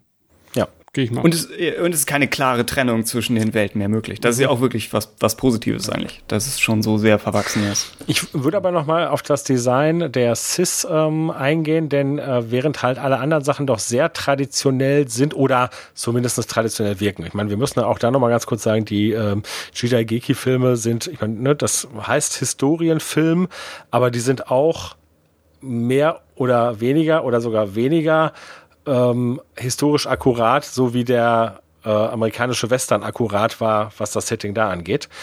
Ähm, aber die, die Cis ist ja tatsächlich nochmal deutlich anders. Ne? Also gut, wir haben die Mempo-Maske, das ist ein traditionelles äh, Rüstungsteil, aber dann trägt sie halt diese Kopfbedeckung, die mich jetzt erstmal so ein bisschen, aber ich glaube, das ist nicht gewollt, an so eine Burka erinnert.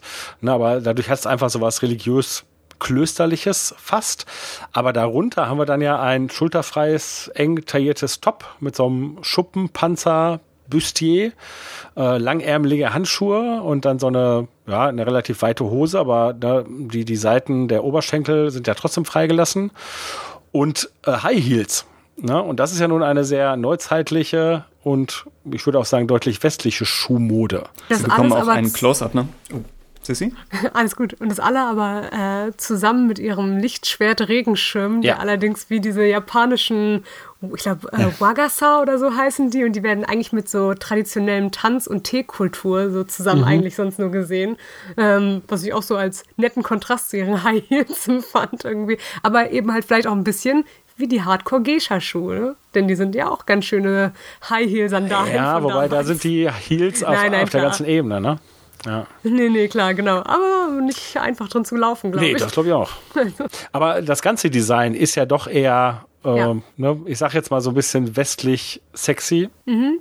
Ist das, ist das die Assoziation böse oder? Ich finde, es ist halt mega genau dieses äh, Pop-Kult-Anime-Design mhm. irgendwie auf einen Star Wars-Charakter gesehen. Und eigentlich fand ich das irgendwie ein cooler Bruch in der Episode. Ich auch. Alles so Ne? Das ja. ist so ein, alles ist so mega traditionell genau. und dann kommt dieser wirklich Anime-Charakter da rein und es ja, hat irgendwie funktioniert. Ja, ja, absolut. Also ich bin, also genau, wie du sagst, ne, dieser Bruch äh, finde ich genial. Mhm. Ja. Ist ja eigentlich auch schon, wenn wir in New Hope von den Sturmtruppen zu Vader gehen, oder? Dass dann auch nochmal plötzlich ein anderes Design auftaucht.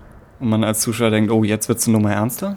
Ja. Ja, und ich denke halt eben auch innerhalb äh, des Anime als Kunstform werden ja eben auch ganz viele dieser externen Motive aufgegriffen. Ne? Also äh, die assoziieren sich ja immer mal wieder auch mit westlicher Bildsprache oder mit einfach Motiven, die man einfach als solche erkennen kann. Also guck dir die Bösewichte von, von Sailor Moon aus. Die, die laufen auch alle in Uniformen herum, die im Prinzip entweder imperiale Offiziere sein könnten oder irgendwelche Nazi-SS-Dinger oder sowas. Sondern ich glaube, es gibt da schon tatsächlich immer genreübergreifend und kulturell übergreifende Methoden, der man sich gerne bedient hat, eben eine gewisse emotionale Reaktion äh, hervorzurufen. Und ja, vielleicht ist sie dann halt wirklich so, so eine Art Mischung aus, aus all den Facetten, die man halt über diverse kulturelle Facetten hinweg vielleicht mit dem Bösen verbinden kann. Wobei, mit dem Bösen will ich ja gar nicht sagen, High Heels sind vielleicht böse, aber auch nicht so böse. Also. Naja gut, aber ne, ich sag mal, Dinge, die man damit assoziiert, wären ja dann schon auch Vamp oder so. Ne? Und ich sag mal, in ihrer ganzen äh, Darstellungsweise könnte man jetzt noch einen Schritt weitergehen und sagen, das ist halt dann quasi das Kurosawa Star Wars Äquivalent einer Domina. Ne, auch wenn es jetzt nicht sexuell wird, aber ähm, ne, äh, ich sag mal, die sexuellen Konnotationen ne, der Kleidung, die sind ja schon da. Oh, das habe ich tatsächlich gar nicht so gesehen. Allein, dass sie zunehmend mehr Kleidung Ja. ablegt. Naja, und dieses, Die Folge und über. dieses, Ja. dieses, dieses äh, Schuppenbüstier, ich meine, das Also ich finde, sie ist halt mega so ein Ventress-Design eigentlich. Ja. Quasi Ja, okay, nochmal hochziehen eigentlich. Wobei, Ja, wenn, und Ventress ist ja nun eigentlich schon so eine, im Prinzip so eine Latex-Domina-Figur, Ja. die irgendwie gegossen wird ins. Wobei Ventress Charme, den muss man ja erstmal für sich entdecken. Ne? Und da würde ich jetzt, ich meine, alleine ne, halt durch die äh, Hagerheit und die, ähm, die heruntergezogenen Mundwinkel und, äh, ne, und ich finde hier, wenn sie ihre Kopfbedeckung abnimmt und dann diese, diese diese Mähne auch nochmal so explodiert. Ne, also es sind ja halt wirklich so Haare, die zu drei Seiten weg explodiert zu sein scheinen und man sich auch fragt, wie hat sie diese Mähne da vorher drunter gehalten? Ne, dann ist es ja nochmal Die gleiche Technik wie bei der Lichtschwertklinge. ja. Also da, da empfinde ich Ventress, also zumindest in ihrer Anfangszeit, als kühler, während sie hier ein deutlich stärkerer Heißsporn ist. Passt dann auch dazu, dass sie mit den Leuten in den Nahkampf geht. Also, dass sie, dass sie noch ein, ja, eine Wildheit in den Kampf reinbringt. Ja, und die Geschichte mit dem Schirm ist aber wirklich eine krasse Nummer, wenn sie den, also ne, äh, wir sehen ja, ihr Lichtschwert steckt quasi im Griff. Und auch da ist es ja so, dieses ganze Teil besteht ja auch aus Lichtschwertgriffen. Und dadurch wird sozusagen ihre Klinge weitergeleitet in die Verstrebung, so dass es dann halt ein Lichtschwert-Schirm Dingsbums ist. Und äh, bei dem Kampf gegen den Trandoshaner schlägt sie ja das komplette Teil durch ihn durch, also eingeklappt, um es dann hinter ihm zu öffnen. Was schon echt eine fiese Nummer ist. Ja. Also wirklich extrem brutal, finde ich. Könnte theoretisch auch was aus Mando sein, ne? Ja. Dann gibt's ja auch die Szene mit der Tür, dann die Szene auf dem Gefangenenschiff. Also diese kurzen äh, Gewaltmomente, ja. Dann gibt's den Kampf auf dem, auf dem Baumstamm im Fluss. Ne? Und da, ich finde, das ne, kann man auch so merken, aber auch im, im äh, Making-of wurde erwähnt, dass das tatsächlich an Episode 3 angelehnt ist. Sogar die Musik Ja. geht etwas in Richtung Battle of the Heroes. Ja. Und genau, Wasser statt Lava. Ja. Ja. Und dann genauso, äh, dann gibt's ja die Szene, wo sie einen Wasserfall trennt, ne? Und das war dann halt angelehnt an die Szene äh, aus Episode 1 mit dem, mit dieser roten Energiebarriere. Ja, wobei da muss man halt auch sagen, also wir, wir überlegt haben, was ist jetzt mit unserem Ronin? Ist das eigentlich ein Sympathieträger oder doch nicht? Ähm, und zumindestens, also erstmal äh, wendet er natürlich eine List an, aber da kann man ja noch sagen, listig ist ja, ist ja nicht verkehrt, aber er tötet sie tatsächlich durch einen Stich äh, von hinten durch die Brust. Und das ist ja immer eher assoziiert mit Meuchelmördertum und Böse. ja. Ja, das stimmt. ist auch generell die Frage, wenn man jetzt wirklich davon ausgeht, okay, er, er zieht, er ist mit seiner Sith-Vergangenheit unzufrieden, wobei die Sith für uns hier halt nicht wirklich klar definiert werden, aber Ja. angenommen, wir nehmen das so äh, und ist auf so eine Art von Redemption-Geschichte. Wir erhalten hier ja keinen wirklichen Hinweis darauf, dass ihm die Sache mit dem Dorf irgendwie dem näher gebracht hat. Nee. Die Dorfbewohner sind ihm dankbar, aber wir bekommen da von ihm nichts zu hören in der Richtung. Und Ja. Ich hatte, achso, ja, Nee, ja. äh, ist mir jetzt gerade durch den Kopf geschossen, weil äh, er, Ja. er sammelt ja eigentlich diese roten Kyberkristalle und will eigentlich ja den von der Frau, also von der Cis-Frau jetzt eigentlich schon einstecken, aber dann überlegt er sich's ja und übergibt es ja dem Kind. Und mit den Worten, ähm, nimm das, äh, da, das wird Böses abwehren. Wo ich so gedacht habe, hä? Also jetzt ein Cis-Kristall soll Böses abwehren? Ja. Aber auch cool in dem AU drin, dass wir hier nicht genau wissen, stimmt das, stimmt es nicht und wenn es stimmt, auf welche Ja, Art. richtig. Ist das, haben die tatsächlich übernatürliche Fähigkeiten oder kann es einfach sein, dass er, dass zum Beispiel die Dorfbewohner könnten, wenn wieder irgendwie Sith kommen, könnten sie mit dem Kristall beweisen, wir haben schon einen Sith getötet. Aber sie würden ihn Ah. konkret verwenden können, um. Das ist, aber es wird, ja, es wird komplett offen. das ist eine großartige Idee. Ja. Ich weiß nicht, ob ihn das mehr als fünf Minuten einbringt. Ja, ja, komm, ne, wenn dann, dann, ne, dann ist, ne, dieses Kind hat dann halt diesen roten Kristall um den Hals hängen und so und sagt so, Oh ja, ah, das ist nur einer von den vielen. Dann lässt er so die Knochen knacken. Schlürft ein Glas Milch. Ja, genau. Ähm, was ich eben noch bei, zum Thema Redemption äh, mit der Statue, und genau, du hattest es schon angesprochen, er, er nutzt eigentlich diesen Trick. Ob, wenn wir sagen, er hat mit seiner eigenen Vergangenheit ein Problem, dass er dann der Statue sein Lichtschwert in die Hand drückt und die Statue an seiner Stelle sterben lässt. Und dann ja auch der Statue am Ende kurz so zunickt Ja. und sich irgendwie für die Dienste bedankt oder so. Da kann man auch wieder, kann man irgendwas reinlesen oder man kann sagen, nö, sie hatten einfach eine coole visuelle Idee. Und ist es ja auch. Also, ja. Gut, dann sind wir jetzt, wow, bei Folge 2. Ja, Moment, also ich finde, einer sollte noch Stimmt. erwähnen, einer sollte noch erwähnen, dass auf dem Marktplatz ein Gebäude ist, das entweder ein Kino oder ein Theater ist, in dem Episode 4 läuft. Was? Oh. Was? Da. Am, am Ende oder? Nein, ganz am Anfang, wenn wir halt, also beziehungsweise wenn die, ne, ich glaube sogar, wenn er, ah, also relativ am Anfang, vielleicht auch wenn die, wenn die Banditen kommen, da ist ja ein großes Gebäude mit einer Treppe und oben drüber ist ein großes Plakat und das ist das Episode 4 Plakat. Ist euch das nicht aufgefallen? Das ist, Tja. das ist hier mit, Mit denen du hier Ich zusammenarbeitest. mit, immer mit Amateuren hier. Lasst euch das gesagt sein vom Herrn der. Oh ja, du hast vollkommen recht. Jetzt habe ich gerade den äh, Screenshot. Es ist bei eine Minute und sieben Sekunden ungefähr. Ja, dann nutzt das doch als Überleitung, dass du das nochmal raushaust und Als Überleitung zu was bitte? dass Episode 4 ja ein, ähm, ein Film der Star Wars Originaltrilogie ist und dass die nächste Episode Figuren aus, eigentlich nur aus der Originaltrilogie, aber aus der Lucas-Saga verwendet als einzige Episode der Visions-Reihe. Weiß nicht, ob das eine besonders schlechte Überleitung gewesen wäre von meiner Seite, aber ja. Ja, wir sehen hier, äh, Jörg hat recht. Ähm, Im Gegensatz zu der Geschichte. Guck mal, die Tür sieht auch aus, als wäre es ein TIE Fighter Flügel, oder? Von, von dem Kino, aber es könnte auch so eine klassische Star Wars Tür einfach nur sein. ähm, aber ja, Jörg hat recht im Gegensatz zur Matrix-Stuhl-Diskussion. Und ja, hier sehen wir eins der vertrauten Star Wars-Elemente, die wir dann auch in der nächsten Episode Star Wars Visions für das letzte Mal im Rahmen dieses Projektes äh, begutachten dürfen, nämlich sehr klassische, von George Lucas erdachte Elemente. Hab ich, ist das jetzt eine Überleitung, Jörg? Geht so, ne? Ich sag mal so, in meiner Fantasie war es besser, aber das macht nichts. Ja. Die Hörer werden sowohl deine Überleitung gehört haben, als Ja, auch ja. wie Jörg deine Überleitung erklärt. Das heißt, es dürfte alles Das in ist das Ordnung sein. Allerbeste und genau das erwartet man. Nach 88 Folgen, das ist der Standard. Ja. Gut, also äh, gucken wir jetzt Folge 2. Genau. Hat Folge noch jemand zwei. abschließende äh, Dinge zu, zu ähm, The Duel, The Duel zu sagen? Oder Heucher, hat aber. Ich, fa- oh, oh. ich fand äh, den Satz, repariert den Druiden, bis das Wasser in diesem Kessel kocht. Ja. Fand ich super. Und ist so ein bisschen der Visions-Satz, wenn man eben versucht, dieses Mashup einmal in einer Zeile zusammenzufassen. Und es ist die eigentlich japanische Variante von dem typischen Star Wars Countdown. Also, dass irgendwie gewartet werden muss, bis der Todesstern in, in Schussweite ist oder, oder vermieden werden muss, dass er in Schussweite kommt. Es ist auch eine beliebte Arbeitsmoral, äh, sich einfach morgens einen Tee aufzusetzen und die Arbeit einzustellen, wenn das Wasser, zu kochen, kochen. Also ich versuche jetzt schon in dieser Visions-Sprache zu sprechen. Wenn das Wasser zu kochen beginnt, seine Arbeit einzustellen. Also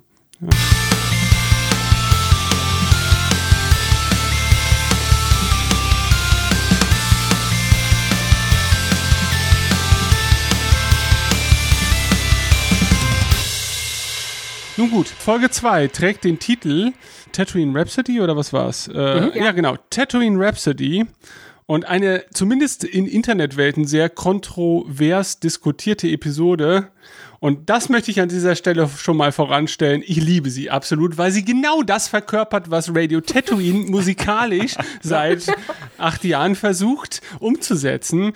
Und es mich natürlich auch auf eine gewisse Art und Weise irgendwie von der Grundlage her an Interstellar 5555 erinnert. Also dieser Anime-Verfilmung des äh, Daft Punk-Albums Discovery aus dem Jahr 2001. Äh, irgendwie kommt da ganz ähnliche wohlige Gefühle in mir auf. Und aber jetzt übergebe ich das Wort gerne an jemanden, der sich auch inhaltlich mit der Folge, außer in Form von Liebe, auseinandersetzen möchte. Worum also, geht's denn da, Tim? Oh, nee, Sissy, entschuldige bitte. Ich wollte nur kurz so reingrätschen, bevor äh, du das gerade gesagt hast, ist mir gar nicht in den Sinn gekommen, dass tatsächlich Tatooine Rhapsody absolut eines deiner alten Hörspielelemente aus den Radio Tatooine-Folgen hätte sein können, wo einfach mhm. als Einschub diese Episode passiert. Genau. Ja. Sogar die Band Star Waver könnte eine Hommage sein an Starlander, das beliebte ostfriesische Musikprojekt mit äh, Synthwave-Einflüssen. Mhm. Sollte das der Fall sein, möchte ich das bitte niemals erfahren, denn dann habe ich, glaube ich, wahrscheinlich wirklich äh, den Willen verloren, noch weitermachen zu wollen mit irgendetwas. Dann, dann habe ich alles erreicht. Aber ja, also ich habe die Folge tatsächlich sogar noch vor The Duell gesehen, weil ich als erstes diese kontroverse Diskussion wahrgenommen habe. Und ich dachte, die fand ja schon innerhalb des ersten halben Tages irgendwie statt. Und ich dachte, boah, ist das denn jetzt wirklich alles so schlimm? Und ich habe es gesehen und ich dachte, das ist genau das, was ich mir jetzt gedacht hätte, hätte ich irgendwie absurden Star Wars Anime sehen wollen. Und bitte gibt's davon noch mehr. Leider gibt's gar nicht so viel mehr davon in dieser Art und Weise, aber ich finde sie grandios. Also es ist wirklich, äh, wenn man dieses Experiment wagt, dann bitte auch in diese Richtung. Bevor ich äh, Tim den Plot übergebe, äh, schiebe ich noch kurz ein. Äh, Star Wars, äh, Tatooine Rhapsody wurde produziert von äh, Studio Colorido und ich habe bei denen auch nochmal nachgeguckt, weil ich glaube, von denen ist glaube ich das einzige Studio, von dem ich nichts kenne. Aha. Und das ist größtenteils sehr knubbeliger, cuter Slice of Life Kram, den sie bis dato gemacht haben, was sich auch stilistisch total bei denen so äh, wiederfinden lässt. Mhm. Genau, und wie du schon eigentlich äh, gut eingeleitet hast, absolut nachdem The Duel so das ist, was am naheliegendsten zu allem ist, was ein Star Wars-Fan, der sonst kein Anime guckt, ist, ist quasi äh, Tatooine Rhapsody das Kontrastprogramm, um vorzubereiten, dass alles danach nur wieder ein mehr Mittelgrund aus den beiden eigentlich werden kann. Sie spannen das Spektrum einmal auf, ne? Genau. Ja. Es ist vielleicht das naheliegendste für jemanden, der bisher nur Anime gesehen hat und noch nie Star Wars äh, wahrgenommen Stimmt. hat. Mhm. Aber gut. Er wundert sich über Boba Fett, was das für ein Typ eigentlich sein soll. er ist dieser Clown. Ja. Gut, genau. aber ähm, äh, Sissy hat ja gerade schon angekündigt, du wirst uns den Plot im Groben vermitteln. Mhm. so war es prophezeit. Ja, ich, ich schätze, die, die äh, Folge ist eine von diesen ganz typischen, schon zehnmal erzählten Star Wars Sachen, wo ein Jedi von der Order 66 entkommt, von einem Hut-Bassisten aufgesammelt wird und sie gründen eine Band zusammen. Aber ich finde, hier wird das Material zumindest nochmal irgendwie frisch und, und motiviert neu aufgegossen.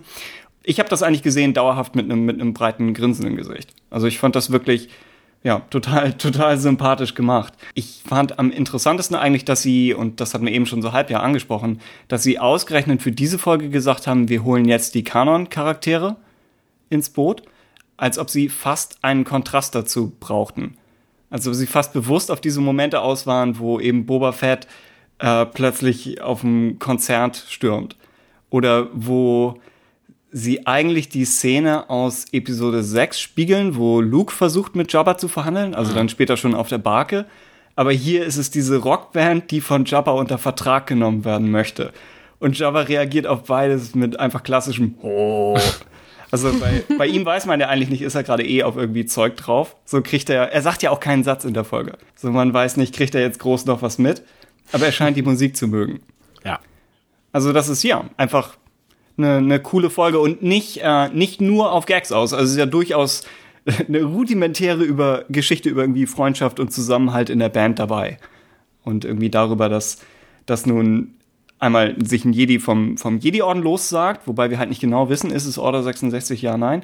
Äh, und ein Hut hat sich von Jabba eigentlich losgesagt. Genau. Also, dass sie beide sagen, wir machen jetzt unseren, wir gehen unseren eigenen Weg in der Galaxis. Und ich finde auch allein durch äh, natürlich das zugrunde liegende Projekt wirkt eine solche sehr leichtfüßige Episode auch weniger aufgesetzt als zum Beispiel mh, so manche Clone Wars Episode, wenn sie versuchen, so diesen übergeordneten Rahmen, der dann irgendwann schon sich so seinen eigenen Mikrokosmos erschaffen hat, wieder zu verlassen offen für so eine typische Funny Droiden-Episode, die dann, finde ich, da manchmal noch fremdartiger wirken könnte, zumindest beim Betrachter, als in diesem Kontext, weil hier ist von vornherein, sage ich mal, durch den Look und, und irgendwie durch, die, die, durch den ersten Eindruck gesetzt, hier darf man das auch machen.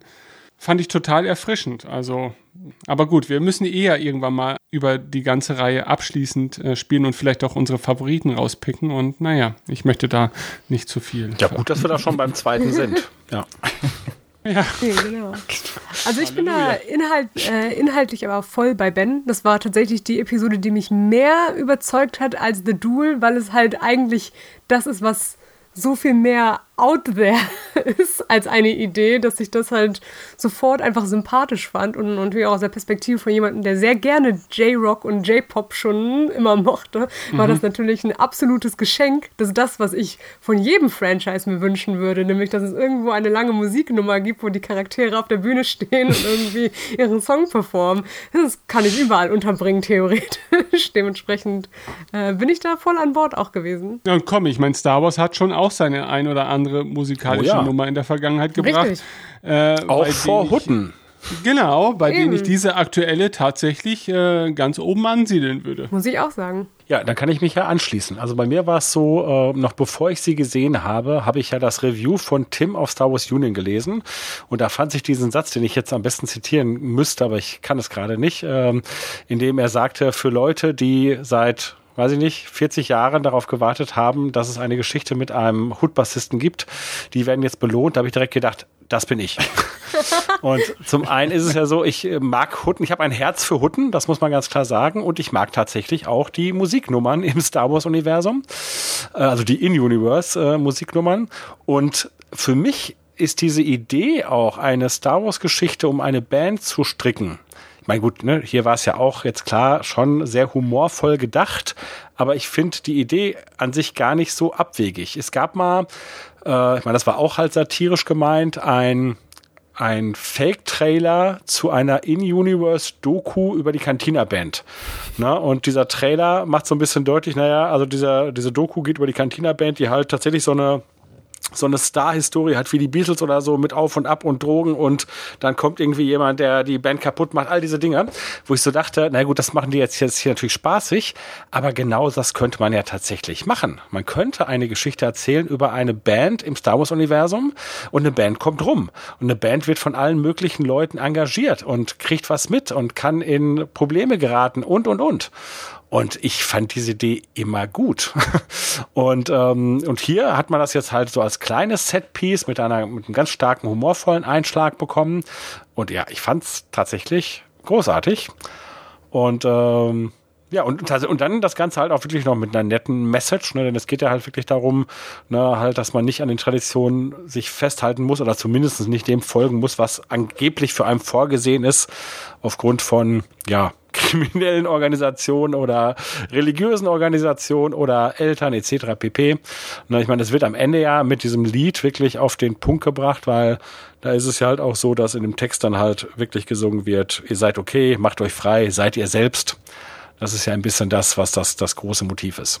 Ja, ja und äh, du hast das gerade nochmal angebracht. Äh, gibt es nicht in From a Certain Point of View, also vom ersten Band, da gibt es doch auch im Prinzip diesen einen Abriss über die, äh, was ist das, die Bib Fortuna Cantina Band da? Die Bib Fortuna Cantina Band? Nein. Das ist eine interessante Sache. Nein, wie heißen die? cool. Ja. Äh, nee, wie, wie, wie heißen sie, sie denn nochmal? Ähm, uh, Modal Notes. Modal Notes, genau. genau. Da gibt es ja auch im Prinzip äh, diese, diese eine Kurzgeschichte, die auch ein bisschen aus der Perspektive.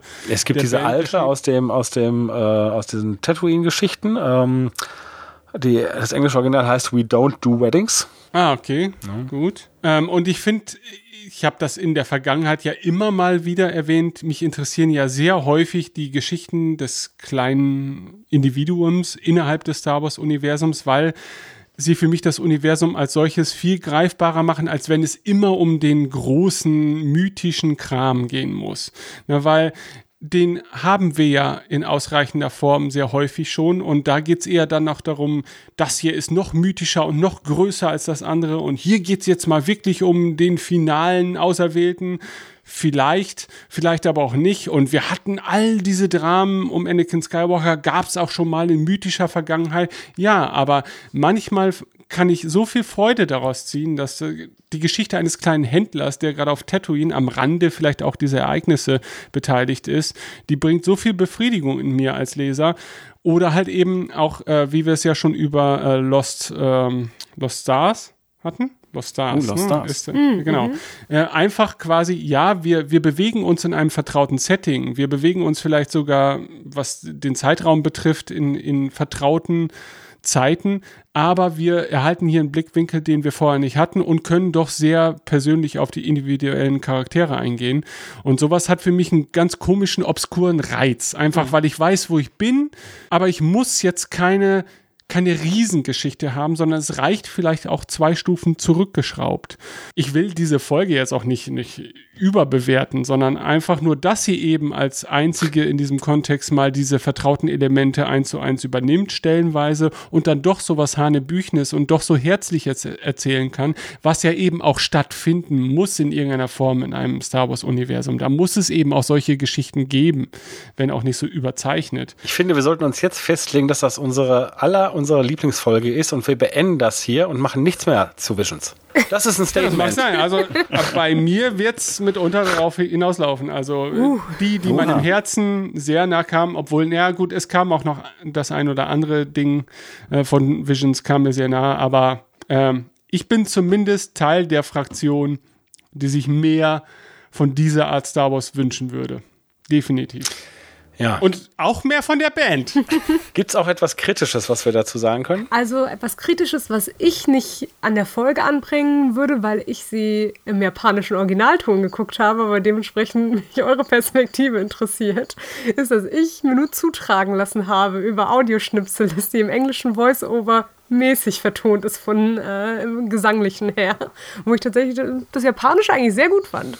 Also ich habe es in allen drei Sprachen gehört, aber ich könnte es nicht mal einschätzen, ob das, ja, wie sehr es so gemeint ist oder ob das einfach die Musikrichtung ist. Ja, wahrscheinlich. Ich meine, dazu kommt natürlich auch, dass ich finde, die Idee von eben diesem, ich meine, das darf man ja auch nochmal sagen, dafür, dass Star Wars Visions ein Anime ist, gibt es keinerlei Anime-Openings in irgendeiner Art und Ah ja, Weise. stimmt. in der Art. Und, und da finde ich natürlich allein das im Originalton zu hören schon irgendwie cool und witzig, weil genau da dieser Anime-Opening-Charakter von Anime eigentlich rüberkommen würde, gerade auch durch die Musik so, weil wir können eins zu eins, wenn diese Folge ein Opening bekommen würde, dann wäre das die Theme, die dort auf dem ja. Stage performt wird quasi. Also das fand ich irgendwie gut. Man könnte fast, wenn es eine Serie über die Band wäre, könnte man die Folge hier zu irgendwie vier Minuten zusammenschneiden und unter dem Song abspielen. Richtig. Ja.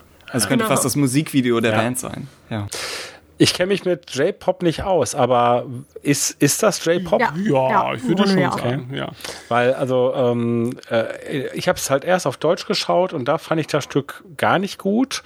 Dann habe ich es auf Englisch geschaut und obwohl es ähnlich ist, hat es mir besser gefallen. Und dann hatte ich, ich habe auch tatsächlich die, die äh, japanische Version gehört, aber das kann ich jetzt gar nicht in Relation setzen, aber dann hatte ich halt das Making-of gesehen und da wird ja erläutert und da ist auch tatsächlich der Groschen bei mir gefallen, dass ich dachte, irgendwie kommt es mir ein bisschen bekannt vor, dass es ja hier an das Ramones-Stück äh, Blitzkrieg Bob, also eine amerikanische Punkband darf das, ähm, angelehnt ist, ne, mit dem Hey Ho, Let's Go, was ja so sehr ikonisch ist. Und ähm, da habe ich so gedacht, ne, aber ich meine, okay, vielleicht ist das ja auch bei J-Pop so, dass man sich an westliche Dinge so stark anlehnt oder also ich muss wirklich mit den, mit den Schultern zucken, ich habe keine Ahnung. Würde ich sagen, also ich glaube, der besondere Reiz an J-Pop ist schon, dass man diese sehr fernöstliche Kultur mit sehr vielen westlich gearteten musikalischen äh, Facetten Okay. verknüpft. Ne? Also ich glaube, klar ist dann vielleicht äh, Blitzkrieg Bob hier jetzt so das plakative Beispiel, wobei ich sagen würde, da wirst du wahrscheinlich jeden dritten J-Pop oder J-Rock-Song irgendwie in einer Art und Weise interpretieren wollen. Die Intention dahinter mag hier natürlich auch durchaus eine solche gewesen sein. Ne? Also, dass sie halt wirklich Blitzkrieg Bob haben wollten. Ich möchte an dieser Stelle noch sagen, ich habe es leider nur auf äh, Deutsch und auf Japanisch gehört. Ich fand, das deutsche Äquivalent war so, wie ich es erwartet hätte, auch in einem deutschen Anime. Es ist halt so typisch so, sagen wir mal so, es ist ja nicht hundertprozentig typisch. Eine Zeit lang haben Animes ja auch für den europäischen Markt immer noch versucht, ihre eigenen Musiken zu etablieren. Sailor Moon ist ja eins der sehr plakativen Beispiele. Da ist das Intro in Deutschland sehr populär. Also dieses, sagt das Zauberwort, ist ja eher so Eurodance oder Techno-mäßig das findet man unter zahlreichen Liebhabern, ist das sehr beliebt heutzutage nach wie vor, aber das originale Intro ist ein ganz anderes und ja. die Melodie taucht auch immer wieder in der Serie auf. Ne? Das ist dieses und das ist auch ein Motiv, das sich auch durch die ganze Serie zieht und dadurch gewinnt die Titelmelodie eigentlich auch eine ganz andere Bedeutung als das, was wir zum Beispiel als deutsche Erstkonsumenten wahrgenommen haben. Deswegen glaube ich, ist das Thema Anime und deutsche Vertonungen von, von äh, Titelmusiken ein ganz spezielles. Pokémon hat das natürlich schon sehr gut gemacht. Also es gab ja, es gab mal diesen Typen, der ist, glaube ich, Gitarrist bei Eisbrecher. Und der ist für einen Großteil der deutschen Varianten von deutschen Anime-Titelmusiken okay. äh, verantwortlich. Der hat nämlich das äh, deutsche Dragon Ball Z-Theme eingesungen oder alle Themes. Der hat, glaube ich, auch das Pokémon-Theme eingesungen. Ähm, also das ist eine sehr prägnante Stimme, die so, so halb jugendlich und halb rockig ja. klingt irgendwie. Ne?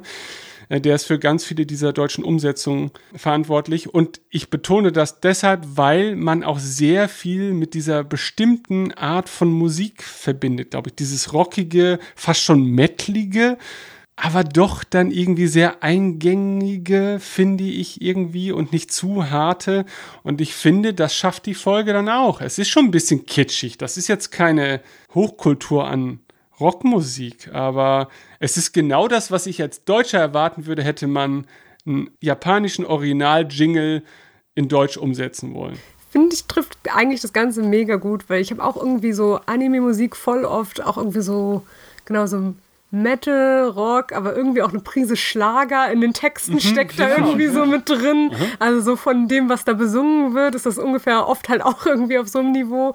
Und aber auch was Ben sagt, total, äh, unterschreibe ich 100 Prozent, dass eigentlich Deutschland da, was Musik angeht, wirklich außergewöhnlich gute Sachen äh, geleistet hat. Also da hat äh, die englischsprachige Vertonung auch bei Eingangssachen wie Digimon absolut den Shortcut genommen und einen sehr schlechten Digimon-Song sich quasi für alles quasi zwischengeschoben, während Deutschland wirklich alle Texte einfach übersetzt hat und neu vertont hat. Und auch gerade bei Dragon Ball, muss man sagen, sind wirklich die äh, deutschen Vertonungen fast qualitativ hochwertiger als ein paar der japanischen. Also dahingehend, glaube ich, haben wir auch, wir haben ja schon sehr oft über Synchronisationskultur geredet. Die ist ja. in Deutschland halt einfach nun mal sehr professionalisiert. Und äh, gerade im Bereich der Animes gibt's ja auch, da gibt's ja im Prinzip, da, da gibt's ja sogar Stars unter den Synchronsprechern, die dann halt über mehrere Serien hinweg dann auch immer wieder ähnlich geartete Charaktere sprechen und so. Ne? Gott, da gibt's, ist nicht sogar einer der Dragon Ball Sprecher relativ jung verstorben auch und dann fehlte auf einmal der eine der populären deutschen Anime-Stimmen und so weiter. Also ich glaube, das ist diese Synchronkultur hat ja im Anime auch nochmal einen ganz anderen Stellenwert, weil das immer Faktor war. Leute gucken halt irgendwelche, wie nennt sich das hier, wenn die Simulcasts oder sowas, was, was bedeutet das? Ist das dann quasi mit Untertitel nur, aber im japanischen Original oder so? Also du wirst auf jeden Fall, wenn du jetzt auf so die großen Anime-Plattformen wie Crunchyrolls gehst, dann wird allein aufgrund des Synchronzustandes schon grob kategorisiert.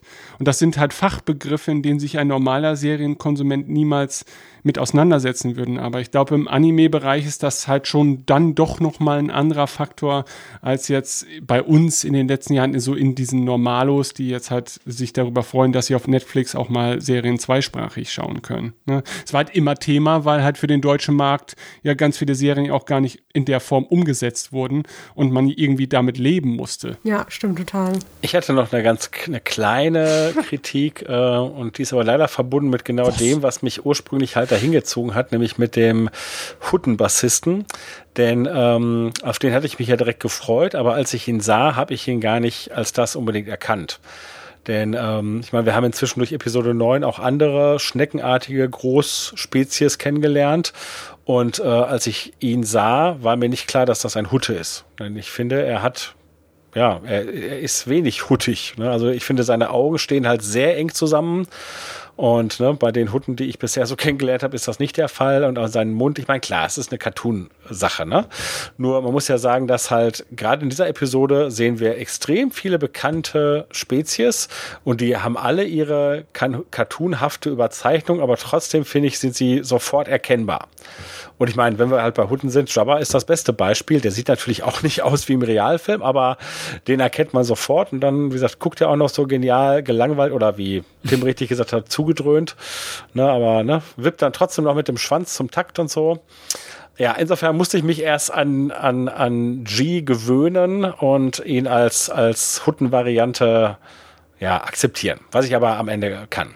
Und aber um nicht auf, auf dem Negativen zu enden, was ich wirklich auch noch ziemlich genial fand, war, dass ähm, das Ende ja ein ein bisschen also sie schaffen es schon, finde ich, damit zu, mit der Erwartung zu spielen. Ne? Denn ne, es geht halt um diese Tradition und wir haben halt den, den Jedi, der halt sein Lichtschwert gegen ein Mikro eingetauscht hat, aber dann ist halt sein Freund ja, entführt und soll getötet werden. Und wer, man erwartet doch fast, dass jetzt eine, eine, eine Kampfbefreiungsaktion geschieht. Ne? Und wenn sozusagen sie bei Jabba auftauchen und sie übergeben G seinen, seinen Bass und der hat ja dieses Blaster-Element am Bass. Ne? Wir haben das ganz am Anfang gesehen, dass er im Prinzip das für Pyrotechnik nutzt, um halt so Flammen in das Publikum zu schießen. Aber das ist ja der Moment, wo man denkt, ach guck mal, jetzt haben sie das in einen Blaster umgewandelt.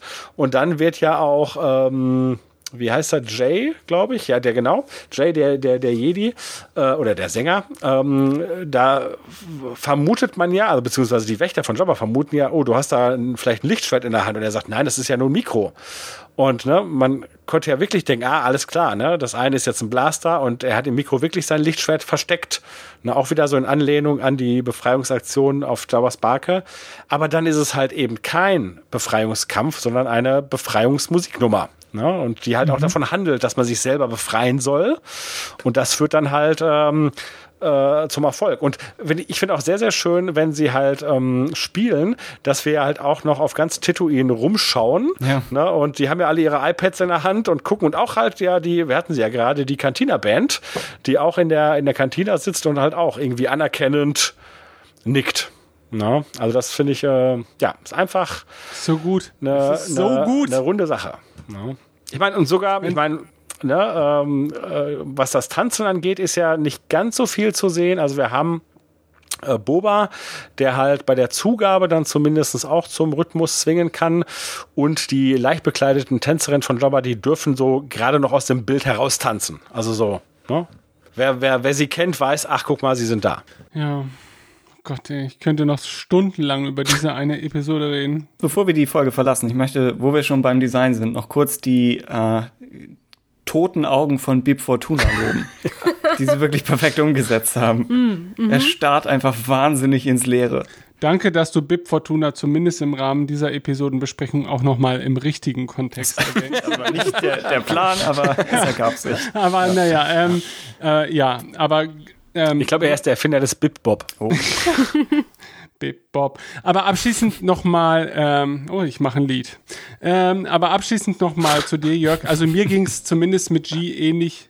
Ja, G, ne? Heißt, heißt er der. Ich denken, ja. Ging es ähnlich wie dir. Also ich liebe zwar das Design richtig dolle, ich möchte es knuddeln, aber ich konnte ihn erst malig gar nicht richtig einordnen, weil ich also ich habe die Folge das erste Mal auch nur so ein bisschen nebenbei schauen können. Ich dachte, hä, soll das ein Hut sein oder was? Es hätte ja auch eine andere Spezies sein können, ne? Genau, genau, genau. Also ich verstehe da schon, dass das schon sehr weit ab vom Schuss ist, wenn man das so sagen darf. Ähm, nichtsdestotrotz habe ich mittlerweile dann halt meinen Frieden mit diesem alternativen Design ja, gefunden. habe ich auch. Ähm, ja, ja, aber ja, also ist echt schön. Also ist es der erste 2D-Einsatz von Boba Fett seit Seit Holiday Special? Oder? Wahrscheinlich, oder? Weil daran hatte er kurz erinnert. Wobei er halt hier diesen riesigen Kopf hat. Aber dass auch das vielleicht so ein, so ein lang gehegter Traum von Boba Fett-Fans ist. Aber sie bekommen es in genau diesem Kontext. Stimmt. Das ist irgendwie, ja. Hatte er, er, ist, er ist cool. Im, ja. im hm? Holiday Special ist er da? Hat er da nicht noch. Nee, er ist ja nicht der Prototypen. Nee, also aber da ist er so, wie man ihn kennt und das ist sein erster Auftritt gewesen, das Holiday Special. Auf jeden Fall, wenn er auf die, ich finde, wenn er auf dem Konzert einläuft und hat halt auch diese Jabba Palast Entourage, ne, ist schon, mhm. hat schon was. Die Slave One ist bedrohlich wie immer. Oh ja. Also er, er findet nicht in einem Bandfilm statt. Ja. Er denkt, er sei in einem coolen Kopfgeldjägerfilm. Ja.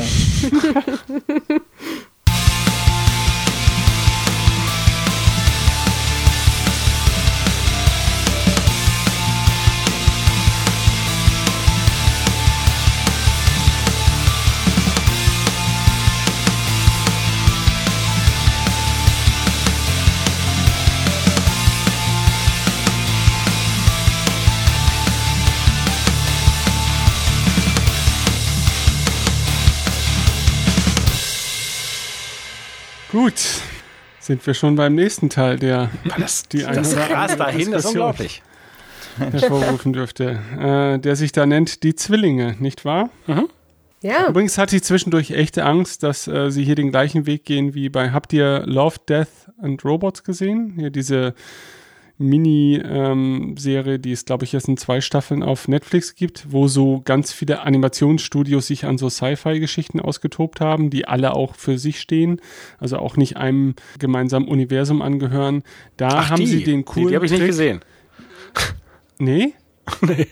Du hast die gesehen. Nein. Ach so. Hm. Ähm, aber da machen sie es halt so, dass jeder, der den Stream startet, im Prinzip die Folgen auch in zufälliger Reihenfolge oh. äh, sieht. Was an sich eine nette Idee ist, aber was für eine gemeinsame Besprechung oder für einen gemeinsamen Konsum halt wirklich die Pest ist. Ne? Also, ja. ähm, weil, ja, man merkt sich dann höchstens noch Folge 1, 2 und 3 und keine. keine das ist der Algorithmus, den Tim für die Konzeptarzt Ja, wahrscheinlich. Dieser ganze Abend dient wieder nur ja. von vornherein, mich zu sabotieren. Das basiert alles auf Primzahlen. Nach der, das ist die Fibonacci-Folge. Dann, dann kommen mal so, so weißt du, das ist, das ist so typisch. Und dann, Ben, was hältst du denn vom Lichtschwert? Also laut Bild bin ich gerade noch äh, bei irgendeiner Frisur. Ich habe jetzt ehrlich gesagt gedacht, du hättest das noch so aus der Folge im Kopf. Nein, weil eben. Also ja, das habe ich auch gemerkt. Ich, ich halte es nach wie vor für, für toll, aber sie ist bei mir emotional nicht so hängen geblieben wie, wie manche andere Folgen. Und deswegen war ich jetzt auf so ein Detail wie dieses vermaledeite Lichtschwert überhaupt nicht vorbereitet. Und ich dachte, na super, diese Woche wollte ich mich wirklich mal benehmen. Ja, super. aber was wird gemacht? Ja.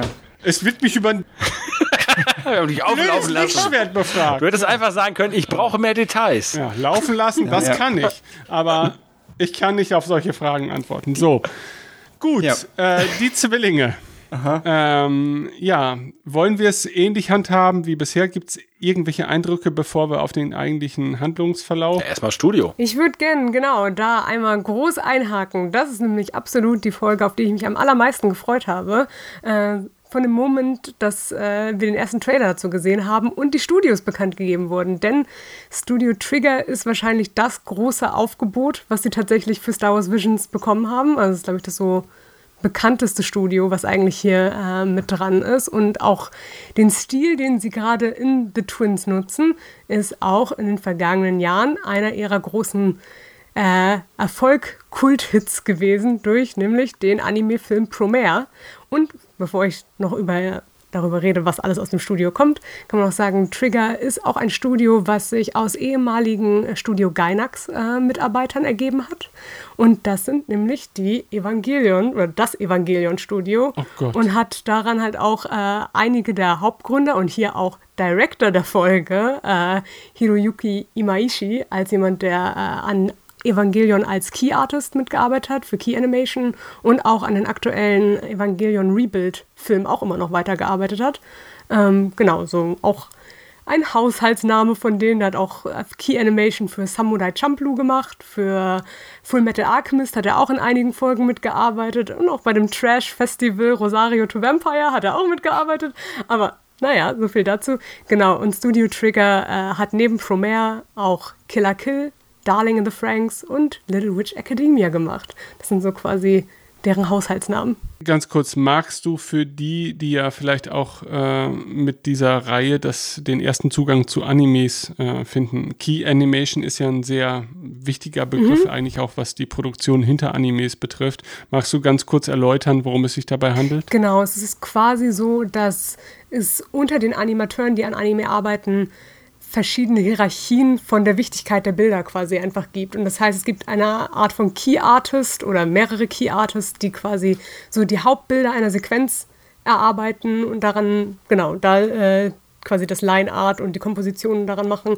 Und dann gibt es halt quasi die In-Betweener, die auch ganz oft halt äh, ins Ausland oder auch für günstiger und schlecht unterbezahlte äh, ähm, Bedingungen äh, quasi alle Bilder zwischen den Hauptbildern einfach erstellen. Genau. Und da ist natürlich der Key Artist äh, der, der da Ruhm und Ehre am ehesten bekommt für diejenigen unter euch, die eher technischer orientiert sind, also im Prinzip spiegelt sich das ja schon fast wieder in der, in der äh, Computeranimation in Form von Keyframes äh, wieder. Mhm. Ne? Mhm. Also wo man halt wirklich definierte Frames erzeugt, die man halt in der Regel noch händisch irgendwie beeinflusst, während es natürlich zwischen diesen Keyframes heutzutage eher durch Software interpolierte Bewegungen beispielsweise gibt oder so, die dann halt eben, konkretes Beispiel, ich bewege meine Hand von äh, der Höhe meiner Hüfte zu meiner Stirn, die dann quasi diese Bewegung automatisiert interpolieren. Und das ist natürlich in der klassischen Animation auch exakt der Fall gewesen. Es gibt halt Leute, die halt gewisse Posen äh, zeichnen durften. Und dann gab es halt natürlich eine Vielzahl von Menschen, die die Bewegung dazwischen animieren durften. Und natürlich diese beiden, im Prinzip, äh, wie soll man das sagen, die, die, diese hochwertigeren Shots als, als jeweiligen Start- und Endpunkt zur Orientierung nehmen durften. Ne? Also eigentlich ein relativ einfaches Konzept und ja auch gar nicht zu vermeiden in, in so klassischer Animation. Gibt es nicht nur im japanischen Bereich natürlich, ne? auch bei Disney war das auch früher schon sehr oft der Fall. Ne? Es gab halt die, die, die, die übergeordneten Zeichner und dann gab es halt, selbst in den, in den späten 80ern äh, gab es Studios, die mit hunderten Leuten besetzt waren, die da noch Details zeichnen durften und mitunter natürlich auch diese Intermediate Frames oder wie nennt man das dann? Die In-Betweens, also die Frames zwischen den Keyframes sozusagen. Und äh, genau, Studio Trigger hat sich halt quasi auch einen Namen besonders dadurch gemacht, durch quasi ihre sehr stylized Animation und auch gerade, was wir in The Twins sehen, diesen so lineless aussehenden Stil, den sie dort halt fahren, der halt genau nicht dieses dicke schwarze Outline, sondern quasi das Ganze in entweder kolorierte Outlines oder eben das Ganze verschwimmt, bis es quasi fast schon so ein bisschen grafisch in Momenten äh, wirkt. Ansonsten sei noch zu Studio Trigger äh, gesagt, dass sie, wie wir am Anfang bereits meinten, eines der Studios sind, die halt auch nicht eine Episode, sondern zwei in Star Wars Visions äh, beigefügt haben. Die andere wäre The Elder, zu der wir später kommen würden, die auch stilistisch nochmal in eine ganz andere Richtung geht. Aber das heißt, wenn ich dich jetzt richtig verstanden habe, The Elder ist eher für dieses Studio untypisch und das hier ist typischer. Sie haben halt einen echt großen Katalog von Sachen, ah, okay. die sie machen. Aber ich würde auch trotz dieses Kataloges sagen, dass die Elder das untypischste ist, was hm. man bislang von Trigger gesehen hat. Okay. Und du hast damit eingeleitet, dass du gesagt hast, das ist, ne, weil du dieses Studio und andere Werke so schätzt, das, worauf du dich am meisten gefreut hast oder wo du am gespanntesten warst. Dann setz doch mal direkt an. Wurde das erfüllt? Hm, das ist eine gute Frage. Ich bin eigentlich mega zufrieden mit der Episode. Wahrscheinlich auch vielleicht mehr als andere, weil ich eine ungefähre Einschätzung auch von ein paar Stories und so hatten, die von Trigger kommen. Und Trigger ist, hat auch echt einige Sachen, die, ich sag's mal so, auf dem Bad Shit Crazy Spektrum einfach sind, quasi. Und auch vieles, was hier stilistisch von, sagen wir mal, Kleidung, die weggesprengt wird, irgendwie mhm. hier vorkommt, ist auch wirklich ein äh, Studio Trigger äh, Staple einfach. Und dementsprechend war das dann ne, weniger eine Überraschung. Ähm, vielleicht wäre das für mich eine Episode, wo ich mir fast mehr Inhalt und weniger Kampf gewünscht hätte, auch wenn auf der anderen Seite es absolut das ist, wofür ich eigentlich dieses Studio gucken möchte. Das ist dann eher, dass ich einfach die Character Designs sehr sympathisch fand und natürlich auch die äh, Ära, in der wir uns hier äh, befinden, natürlich auch nochmal interessant gefunden hätte, wenn sie da irgendwas Storylastigeres gemacht hätten. Aber auf der anderen Seite, auf diesem äh, nicht kanonischen Spektrum zu bleiben, macht es wahrscheinlich auch total Sinn, dass sie da eigentlich mehr ein animiertes Popcorn-Kino auf der Oberfläche eines Sternzerstörers äh, bieten. Was ja auch absolut anschließt in dem, wo zum Beispiel die Sequel-Trilogie aufgehört hat und das Ganze nochmal. Also eigentlich, ich glaube, das hatte ich, als ich die Episode das erste Mal mit Tim zusammen gesehen habe, auch direkt als Gedanken hatte, dass man hier wirklich gemerkt hat, dass man auch einfach die Sequel-Trilogie sich angeguckt hat und einige Elemente daraus einfach gewählt hat und die in dieser Episode nochmal neu inszeniert hat. Das fand ich irgendwie interessant und auch irgendwie sympathisch. Und stellenweise, oh gut, ich meine, das liegt natürlich auch ein bisschen an dem, an dem Medium, in dem es dargestellt wird irgendwie. Ne? Hier akzeptiert man ja auch Szenarien anders, als das jetzt in Form eines Pseudo-Realfilms äh, der Fall ist. Ne? Also, also gewisse Anime-Tropes, die ja zum Beispiel dann in Matrix als Realfilm sehr gut funktionieren, würden wir in Star Wars in seiner bisherigen filmischen Vergangenheit eher als naja, grenzwertig empfinden würde ich jetzt mal in den Raum stellen. Also ich weiß nicht, ob das übergreifend der Fall ist, aber ich habe schon das, das, das Gefühl, zum Beispiel, du sprichst ja jetzt wahrscheinlich auch auf die Sequenz in Episode 9 an, wo man dann über die Oberfläche eines Sternzerstörers reitet genau. und so weiter, was in dem Kontext der Filme einfach zu dem Zeitpunkt ein bisschen zu entrückt wirkte. Selbst exakt diese Sequenz aber zum Beispiel in, im Rahmen eines solchen Formates, wie wir es jetzt hier geboten bekommen haben, gar nicht so kaputt wäre, weil wir uns ja auch wenn nicht identisch, aber ähnlich obskuren Situationen aussetzen und hier die viel leichter akzeptieren können. Und da ist ja auch das Medium wieder eigentlich auch wieder eine Stärke, weil wir uns einfach hier eher auf solche Sachen einlassen, erzählerisch, ne? Mhm. ohne dass es jetzt völlig daneben wirken muss. Wobei wir haben mega Bock über diese Reihe zu diskutieren und hoffen, es wird davon noch unzählig viel geben. Und dennoch habe ich einfach irgendwie gar kein Gespür dafür, hä, aber ist denn die Welt jetzt komplett am Ausrasten? Finde ich das total daneben oder, oder das, das raff ich halt nicht. Aber na gut, ähm, ich finde das gut, dass, dass du es anbringst, weil wir eben ganz oft in der jüngeren Vergangenheit von Star Wars die Diskussion hatten. Geht das nicht über das, was wir zeigen dürfen oder können oder wollen, deutlich hinaus und wirkt es nicht dadurch auch peinlich oder albern? Und hier stellen wir uns die Frage erst gar nicht, weil wir hier viel mehr Freiheiten auch visuell erwarten. Ja, total. Also wenn 50 Prozent der Episode sowieso von durcheinander fliegenden äh, Lichtschwertstrahlen und Trümmerteilen halt eingenommen wird, dann ist die Frage, ob die beiden dort ohne Helm, Rüstung irgendwie ja. dort so existieren können, absolut aus dem Fenster. Absolut. Also genau deswegen hatte ich da auch tatsächlich null Probleme mit. Ne? Denn ähm, ne, diese Episode macht ziemlich schnell klar, in welcher Art von Welt wir uns da bewegen. Ja. Ist fast vergleichbar mit der ganz ursprünglichen Clone Wars Serie. Ja. In der ja auch Mace Windu im Alleingang gegen irgendwie 500 Druiden antritt. Ja, oder mal eben 50 Kilometer springt oder so. Ja, ja. genau. Ja. ja. Äh, Sissy hatte eben noch angesprochen, so ein bisschen das Verhältnis zwischen äh, Story und tatsächlicher Kampfanimation. Und da war ich auch am Überlegen, genau, hätte man noch etwas mehr, hätte man vielleicht diese, diese kurze Flashback-Montage, die wir bekommen, hätte die noch ein bisschen detaillierter sein können, dass wir noch die beiden Twins irgendwie kurz in Zeiten erleben, in denen sie noch nicht gegeneinander gekämpft haben. Ja. Hätte das noch ein bisschen was gebracht. Und ich fand die Art, wie es präsentiert wird, war sehr, ähm, es ging etwas auseinander. Dass die Kampfszenen sind halt dieses hyperdynamische und dann die Szenen davor, wo eigentlich äh, die Geschichte pausieren muss, um ihre eigene Handlung zu erklären und eigentlich aufzusetzen die wirkten fast etwas sehr statisch. Und das kann teilweise Absicht sein, als ob die, als ob die Folge Schwung holt und immer weiter aufbaut, bis dann irgendwann ne, der, der Bantermist am Dampfen ist. Oder ob das eher was ist, wo sie nicht so richtig wussten, wie sie die Exposition interessant machen davor. Oh ja, stimmt. Ja. Ah, aber ja, würde ich, würde ich absolut zustimmen. Ne? Denn es gibt ja halt diese kurze Flashback-Sequenz, die auch noch so unglaublich schnell durchgeschaltet wird. Ne? Ja. Weil es wird irgendwie erzählt, ne, dass halt beide durch die dunkle Seite der Macht äh, geschaffen wurden. Wir sehen irgendwie halt ne, diesen Kristall, ne, der auch so ein bisschen nebulös bleibt, was er denn jetzt eigentlich genau für die beiden ist. Ne? Ähm, ne, also wie er sozusagen halt schon, als die beiden noch Säuglinge war, zwischen ihnen steht und ob sie dadurch gespeist wurden oder keine Ahnung, das wird nicht so klar.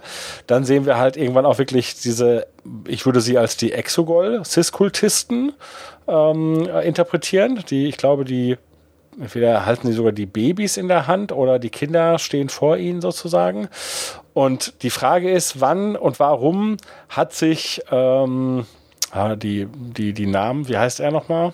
Carrie. Sissy. Auf jeden Fall der, der Bruder, sagen wir der Bruder, äh, weil der, der Bruder hat sich ja nun anders entwickelt, ne? Er hat sich ja davon wegentwickelt, weil ich sag mal, die Schwester hat ja eine, eine ganz klare Berufung und sie, sie, sie sagt das ja sogar, dass das ihre Lebensaufgabe ist. Und dann haben sie jetzt dieses, ich meine, das ist arg konstruiert, aber das finde ich als, als, als symbolisches Element schon gut. Sie haben da diesen Doppelsternzerstörer und in der sozusagen das, das Energieelement ist dieser Kristall, der aber die Energie erst durch ihren, durch ihre jeweiligen Anzüge äh, drückt, um dann halt äh, so eine Hyperkanone auszulösen. Und beide haben sozusagen ihre Schiff, sind aber aneinander, aneinander geschweißt und beide sitzen im Prinzip auf ihrem Thron und ne, dann guckt sie irgendwann drüber und er ist weggegangen, was auch für die eine total ja. lustige Szene ist. Und wenn er dann halt mit seinem Astromech darum geht und sagt, ach, das fällt schon nicht auf und dann geht die Tür auf und natürlich ist es sofort aufgefallen.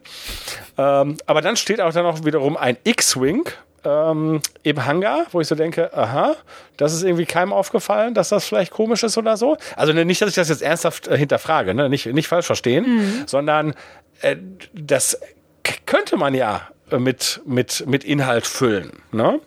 Und da habe ich tatsächlich auch so gedacht, ähm, wir werden mit diesem, mit diesem, man muss natürlich drauf stehen, mit diesen tollen äh, performativen Elementen äh, zugehauen, die wirklich beeindruckend und mir haben sie Spaß gemacht und mich beeindruckt. Aber dann zum Schluss, äh, also es ist ja so, wenn er äh, also wenn der Bruder es schafft, sozusagen den, äh, den Kristall zu zerstören, gibt es ja kurz vorher nochmal einen Dialog. Und da, wie gesagt, das ist genau der Punkt, wo sie sagt, ja, ne, das ist hier meine Lebensaufgabe. Und dann sagt er, das ist nicht wahr. Und sie, und wieso nicht? Und seine Antwort, leb dein eigenes Leben, solange du lebst, bist du frei und du kannst dein eigenes Schicksal bestimmen. Ich meine, bin ich jetzt piefig, wenn ich sage, das finde ich nicht so tiefschürfend? Ja, also beziehungsweise nein zu der Piefig-Frage. okay. Ja zu genereller Zustimmung. Ja. No. Ähm, das, irgendwo ist es ja auch wieder auf eine ähnliche Art witzig, wie auch die Bärenfolge witzig ist, dass es einfach so extrem ist. Ja. Dass man alle Regler bis zum Anschlag hochgedreht ja. hat. Dass er aus einem Stern nee, aus einem X-Wing heraus ein Lichtschwert führt, das sie gerade blockt. Das heißt, sie blockt eigentlich auch den X-Wing. Ja. Er zerstört eine Art Kyberkristall, beschleunigt in den Hyperraum, ist so ein Holdo-Manöver ist mit drin. Also eigentlich dieser, dieser ganze Wahnsinn in, in kurzer Abfolge. Und zwischendurch rufen sie halt noch was über Schicksal und, und Freiheit und so. Ja. Also äh, genau, es ist. Ja, aber hätten wir, hätten wir etwas über, über äh, diesen, diesen Bruch der beiden erfahren? Ja. Ich meine, sie äh, weiß ja anscheinend nicht mal, sie war ja überrascht von, von dem Wandel ihres Bruders. Aber hätten ja. wir ein bisschen mehr zu ihm erfahren, dann wär's, hätte es vielleicht noch mal einen größeren Impact gehabt. Ja, total. Das kann ich mir auch total vorstellen. Ich glaube, ich habe es für mich selber irgendwo einsortieren können unter einem, ich finde es fast schon so sagen wir mal, äh, parodiemäßig eigentlich ja. sympathisch. Ja. Mhm. Das ist so ein bisschen diese Star Wars-Tropes nimmt aus, es muss einfach gegeben sein, das ist halt Familie und sofort existiert da eine Beziehung, auf der irgendwie dieser Kampf gerechtfertigt ist. Also, Vielleicht ist das äh, der Schlüssel, ne? ja. dass es wirklich tatsächlich auch wirklich ein parodistisches Element hat, das mir in dem Moment noch nicht klar war. Also ich glaube, wenn ich diese Episode nochmal so schaue und sage, denn ich meine, ich habe ja gerade selber schon diese komischen Elemente benannt, äh, wo ich gesagt habe, Mensch, da habe ich auch gelacht und das war für mich okay. Und vielleicht muss man das auch einfach durchziehen und sagen, nee, am Ende ist es dann doch nicht das große Drama, sondern es ist tatsächlich diese überbordende Situation. Und dann sagt er so, und übrigens, leb dein eigenes Leben. Solange du lebst, bist du frei.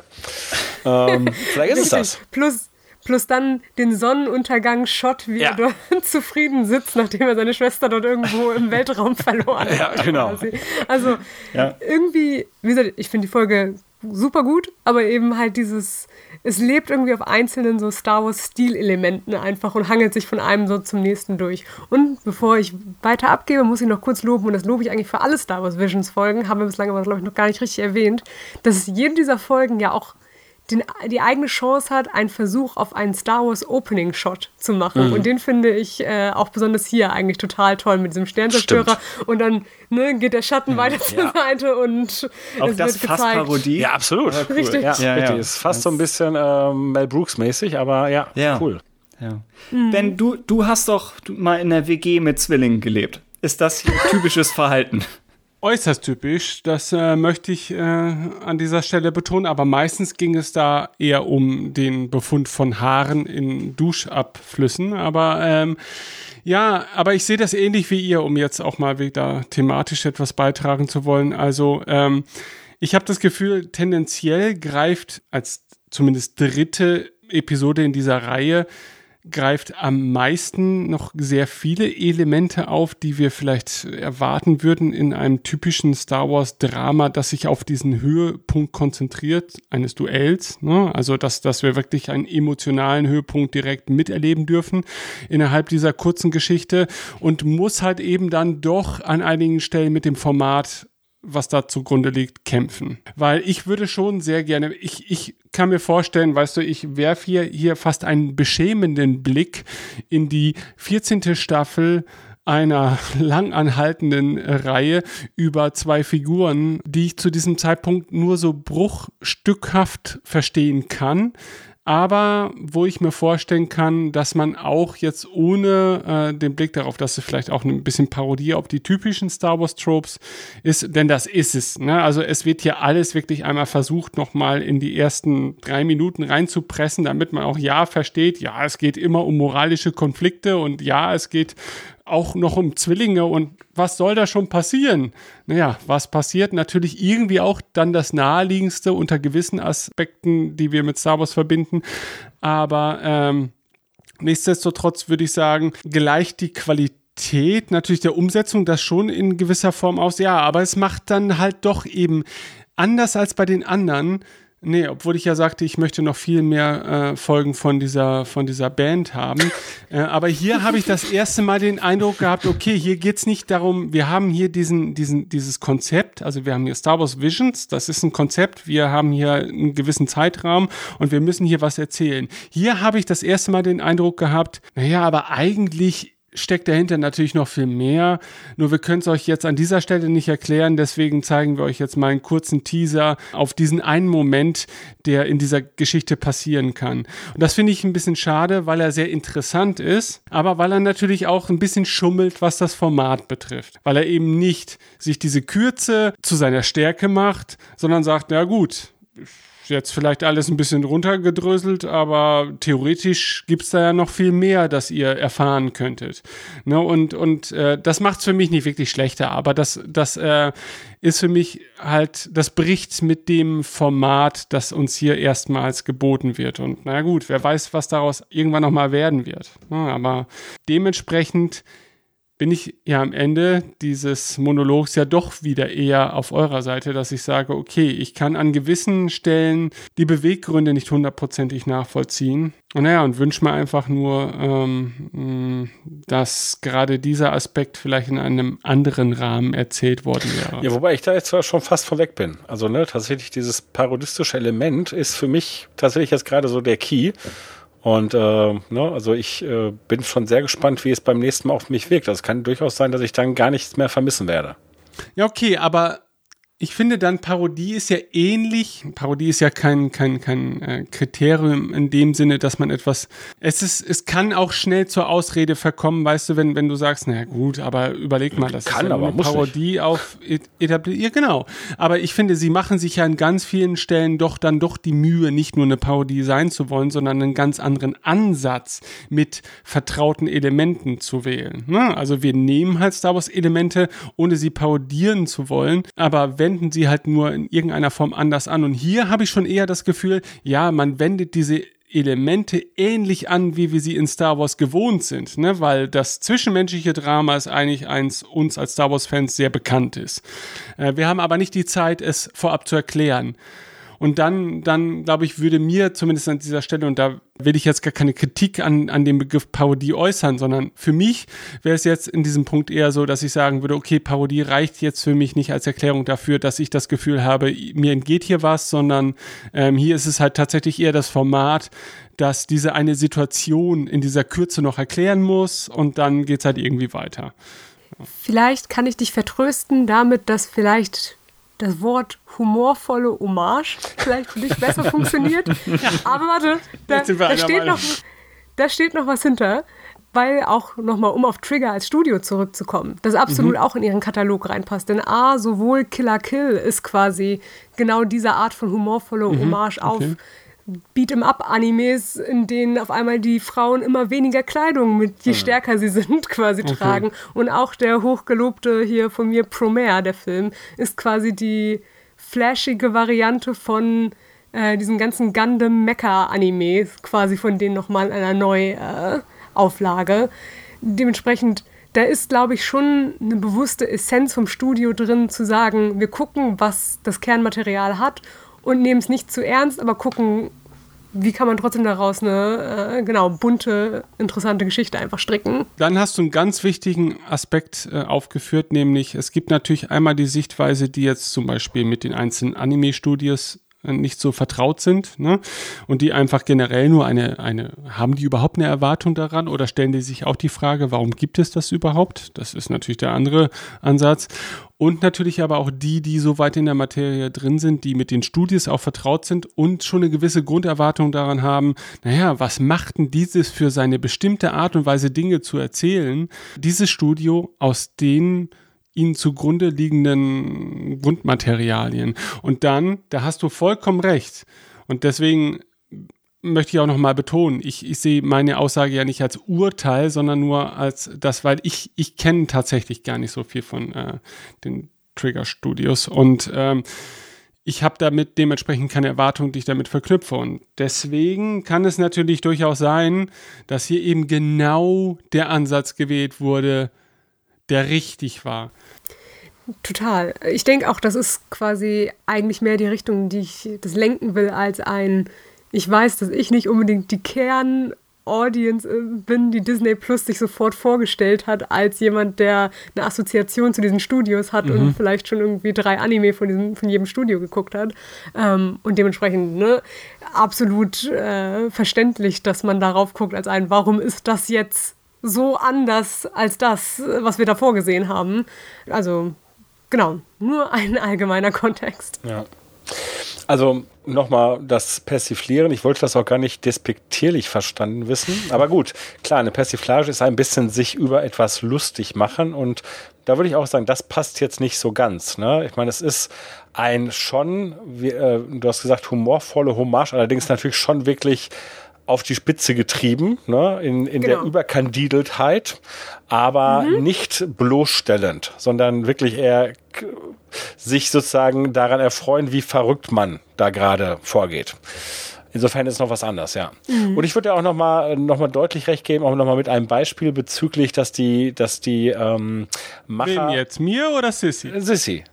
Mhm. Ja, klar. Hättest du mal ja. nicht gefragt. Äh, dass die Macher sich die Sequel-Trilogie vorgenommen hat, das ist ja ganz besonders deutlich halt beim Zerteilen des Sternzerstörers, ne?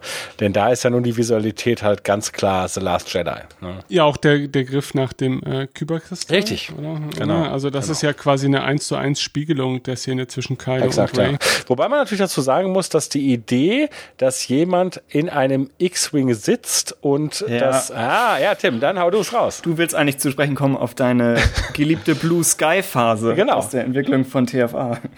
Ja, es gibt Concept Art, genau. Ich meine, leider da nicht erkennbar, wer es ist, aber. Bin ich nicht klüger als vorher. Nun, nun erzähl doch mal, worum geht's da konkret? Wir haben ja wirklich keinen Kontext, leider. Also die Diskussion ist natürlich, sind das schon äh, Lukasche Ideen, die sie da teilweise umsetzen oder nicht, aber im TFA Artbook findet sich ein Bild, wo man sieht, wie eine Jedi-Pilotin, glaube ich, mhm. äh, unter einem Sternzerstörer längs jagt und dann das Lichtschwert so nach oben hält, um damit die Hülle aufzuschlitzen. Ja. Einfach aus einer Ecke, wo sie überlegt haben, was kann man mit existierenden Star Wars-Elementen einfach noch so machen.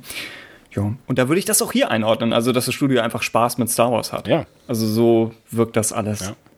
Und ich meine, auch die könnten durchaus dieses Artbook gesehen haben, denn auch die werden sowas wahrscheinlich schätzen.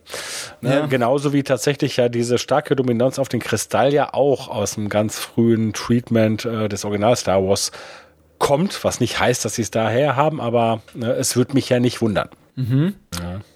Ich fand auch übrigens äh, das Design der beiden ähm, Geschwister, also in ihren, in ihren ähm, Anzügen auch sehr imposant.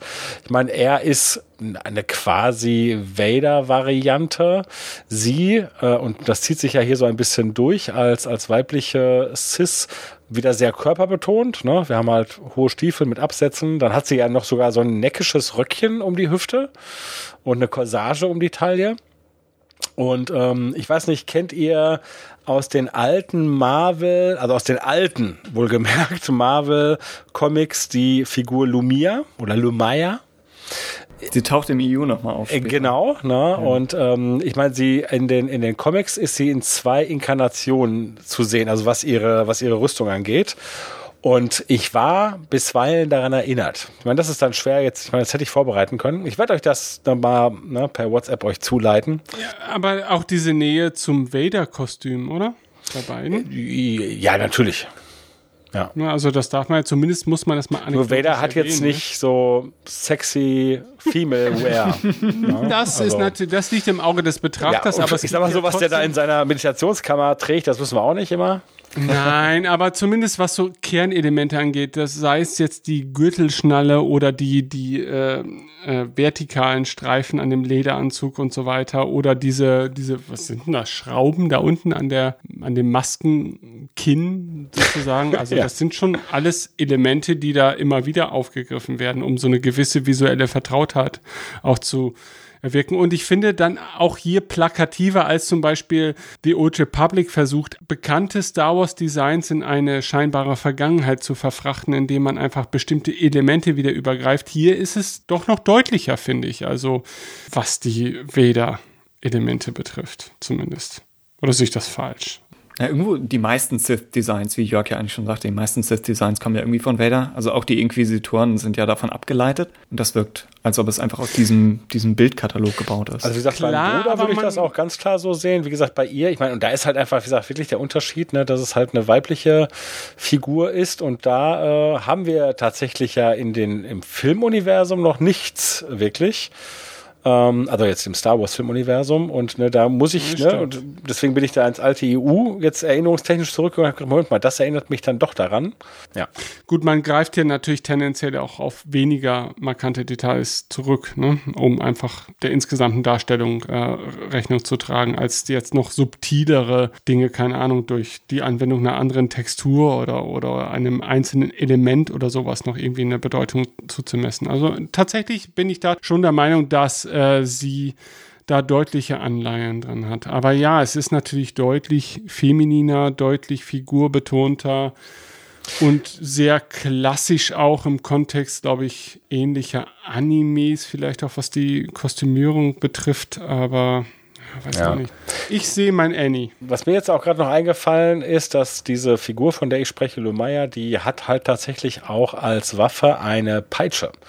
Und die, ah. ähm, ne, Tim hat es ja schon angesprochen, dass ja irgendwann, ich meine, das ist ja bei ihr auch nochmal so ein bisschen strange, weil sie hat zum einen zwei Lichtschwerter und dann bilden sich ja noch zwei, nee, vier Fortsätze aus. äh, und das ist dann so ein bisschen wie bei Grievous, mit dem sie dann allerdings nicht Schwerter, sondern tatsächlich ja auch peitschenartige Fortsätze, tentakelartiger mhm. Natur einsetzen kann, die sich halt sogar um das Lichtschwert ihres Bruders schlingen.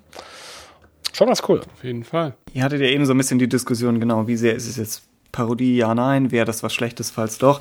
Die eine Sache, die mir dazu noch durch den Kopf ging, war, dass das Konzept der Folge ja eigentlich ist, was, wenn Luke und Leia auf der dunklen Seite aufgewachsen wären. Ja. Mhm. Und ich denke, das ist natürlich so interessant als Konzept, dass man sich dazu auch einen, kompletten Was wäre wenn Film vorstellen könnte. Also das, das ließe mhm. sich auf so viele unterschiedliche Arten umsetzen dass es fast fies ist, dass sie sich halt für eine entscheiden mussten, die sie dann am Ende nur mal wählen. So da, ja. Oder der Unterschied ist ja nicht nur dunkle Seite, sondern was, wenn Luke und Leia von Anfang an Machtnutzer, oder was, wenn sie von Anfang an ausgebildet worden wären. Und Stimmt, dann hier ja. mit quasi 19 schon komplett am Eskalieren sind. So, das ist da drin. Und dann noch ein bisschen vielleicht die Anakin-Idee, weil es ja früher die Theorie gab, wurde er von Darth Plagueis erschaffen. Mhm was ja dann, da hat der Roman ja ein bisschen was zugesagt, aber nicht so richtig was Definitives, wo er dann halt von der Macht erschaffen wurde. Und hier ist es dann insofern drin, dass sie, also die Schwester, wie heißt die? M, mhm. dass sie ja ständig von ihrer Bestimmung spricht. Das heißt, sie hat eigentlich eh wie, ähnlich wie Anakin hat sie eigentlich eine Prophezeiung im Nacken, nur dass es bei ihr viel konkreter ist, weil sie weiß, zu genau welchem Zweck sie tatsächlich objektiv erschaffen wurde und sie weiß genau von wem. Und muss sich eigentlich damit auseinandersetzen, Ja. ob sie sich von dem abwendet oder nicht. Also das, ja, hat auch da, wie ihr schon sagt, es hat eigentlich alle möglichen Star Wars Tropes wirklich geballt in sich drin. Das stimmt und im Gegensatz zu den ersten beiden Episoden ist es ja auch mal äh, der erste Part dieser Reihe, der sich wirklich konkret solcher Fragen annimmt. Ne? Wenn man sich ja vorher eher auf einen Aspekt beschränkt hat, der gar nicht so großartig vorher erzählt wurde, nimmt man hier direkt auf eine der großen Fragen Bezug die ein im bekannten Star Wars ja auch äh, mal über den Weg laufen werden. Ne? Was, also What If ist ja im Prinzip dann tatsächlich äh, das, das Stichwort. Ne? Was wäre denn, wenn das mit Luke und Leia anders abgelaufen wäre? Da haben wir einfach schon einen konkreten Bezug zu uns bekannten Geschichten. Und, und nicht einfach nur, naja gut, wir sind im gleichen Universum irgendwie und, und haben hier irgendeine Geschichte, die sich um theoretisch mögliche Szenarien dreht.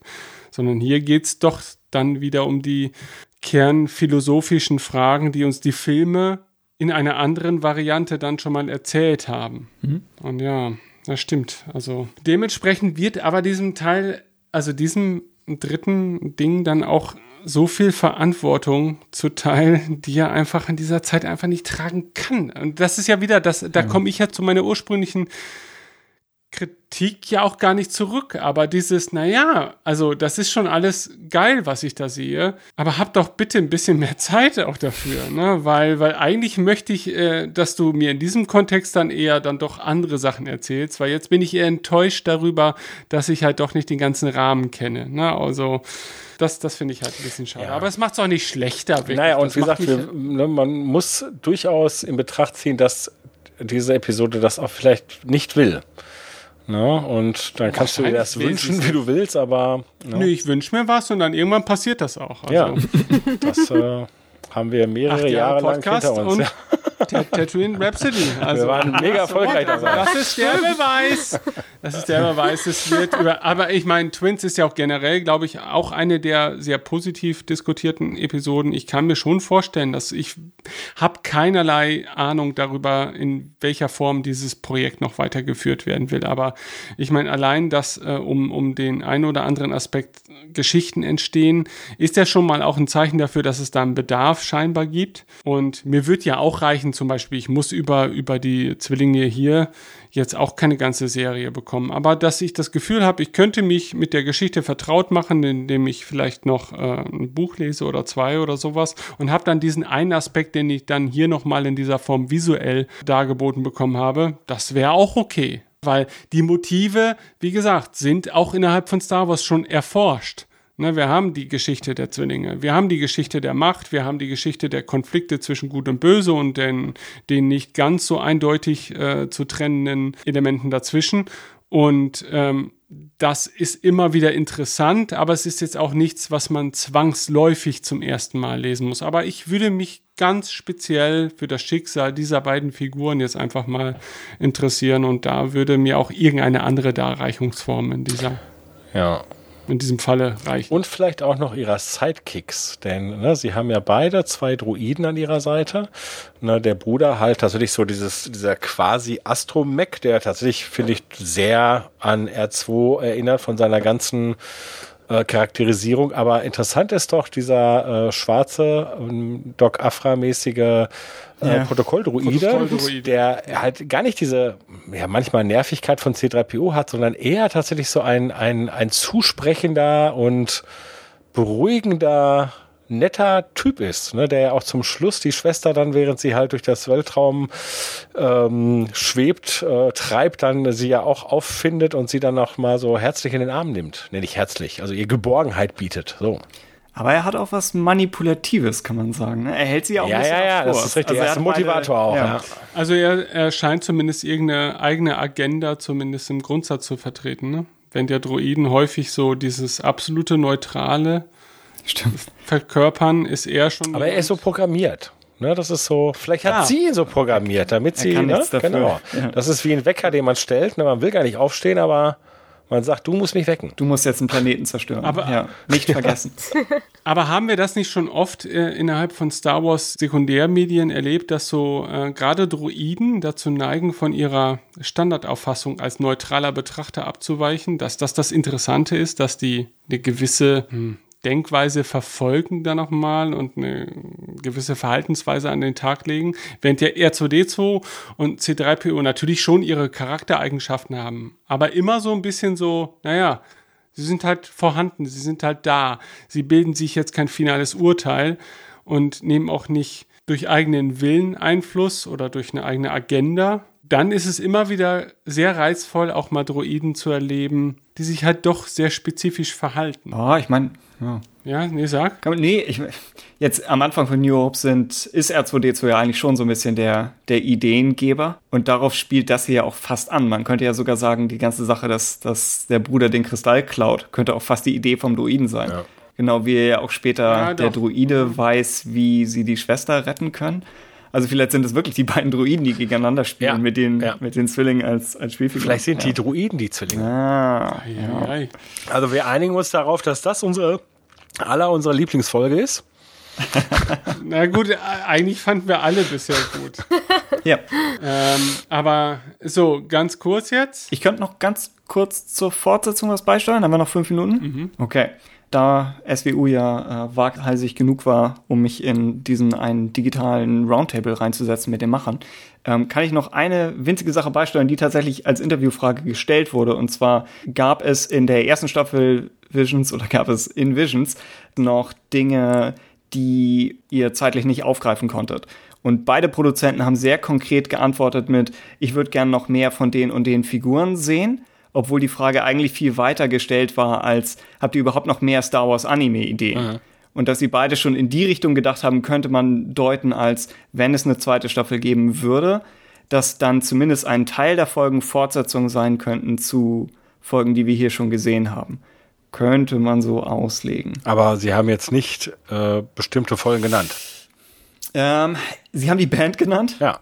tatsächlich, und den. Druiden, Toby, Toby One. Das waren die beiden Beispiele jeweils. Das ist interessant, weil den finde ich doch so wunderschön abgeschlossen eigentlich. Aber gut. Ja, aber, Ja, aber ja. Hm? Keine Ahnung. Also als neues, also ich mag mir da immer noch kein abschließendes Urteil bilden, aber natürlich ist das hier so eine Art Parallelkosmos zu dem gewohnten Star Wars, dass wir trotzdem ja nur gucken, weil wir Fans des originalen Star Wars sind in irgendeiner Form. Zumindest diskutieren wir es jetzt in diesem Rahmen. Ne?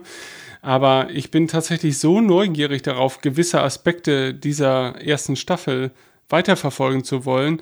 Und natürlich auf der einen Seite schon, weil man vielleicht das Ganze nochmal wieder neu angeht und einfach neue Ideen einbringt. Das kann ja zu genauso tollen Ereignissen führen wie, wie jetzt, aber natürlich auch, weil ich schon so viel Interesse an dem bisher gebotenen für mich entdeckt habe, dass es echt schade wäre, wenn, wenn das so eine Einmalsache gewesen ist. Sie sagen direkt, wir warten ab, was so der allgemeine Enthusiasmus sein wird. Ja, schade. Im Sinne von, ja, sie können es halt echt nicht einschätzen. Es ist ja nichts, was, was jetzt Kapazitäten von irgendwie äh, Lucasfilm selbst wirklich in großem Maße belegt, aber trotzdem war es, glaube ich, ein ziemlicher ja, Produktionsaufwand und natürlich auch Kostenfaktor.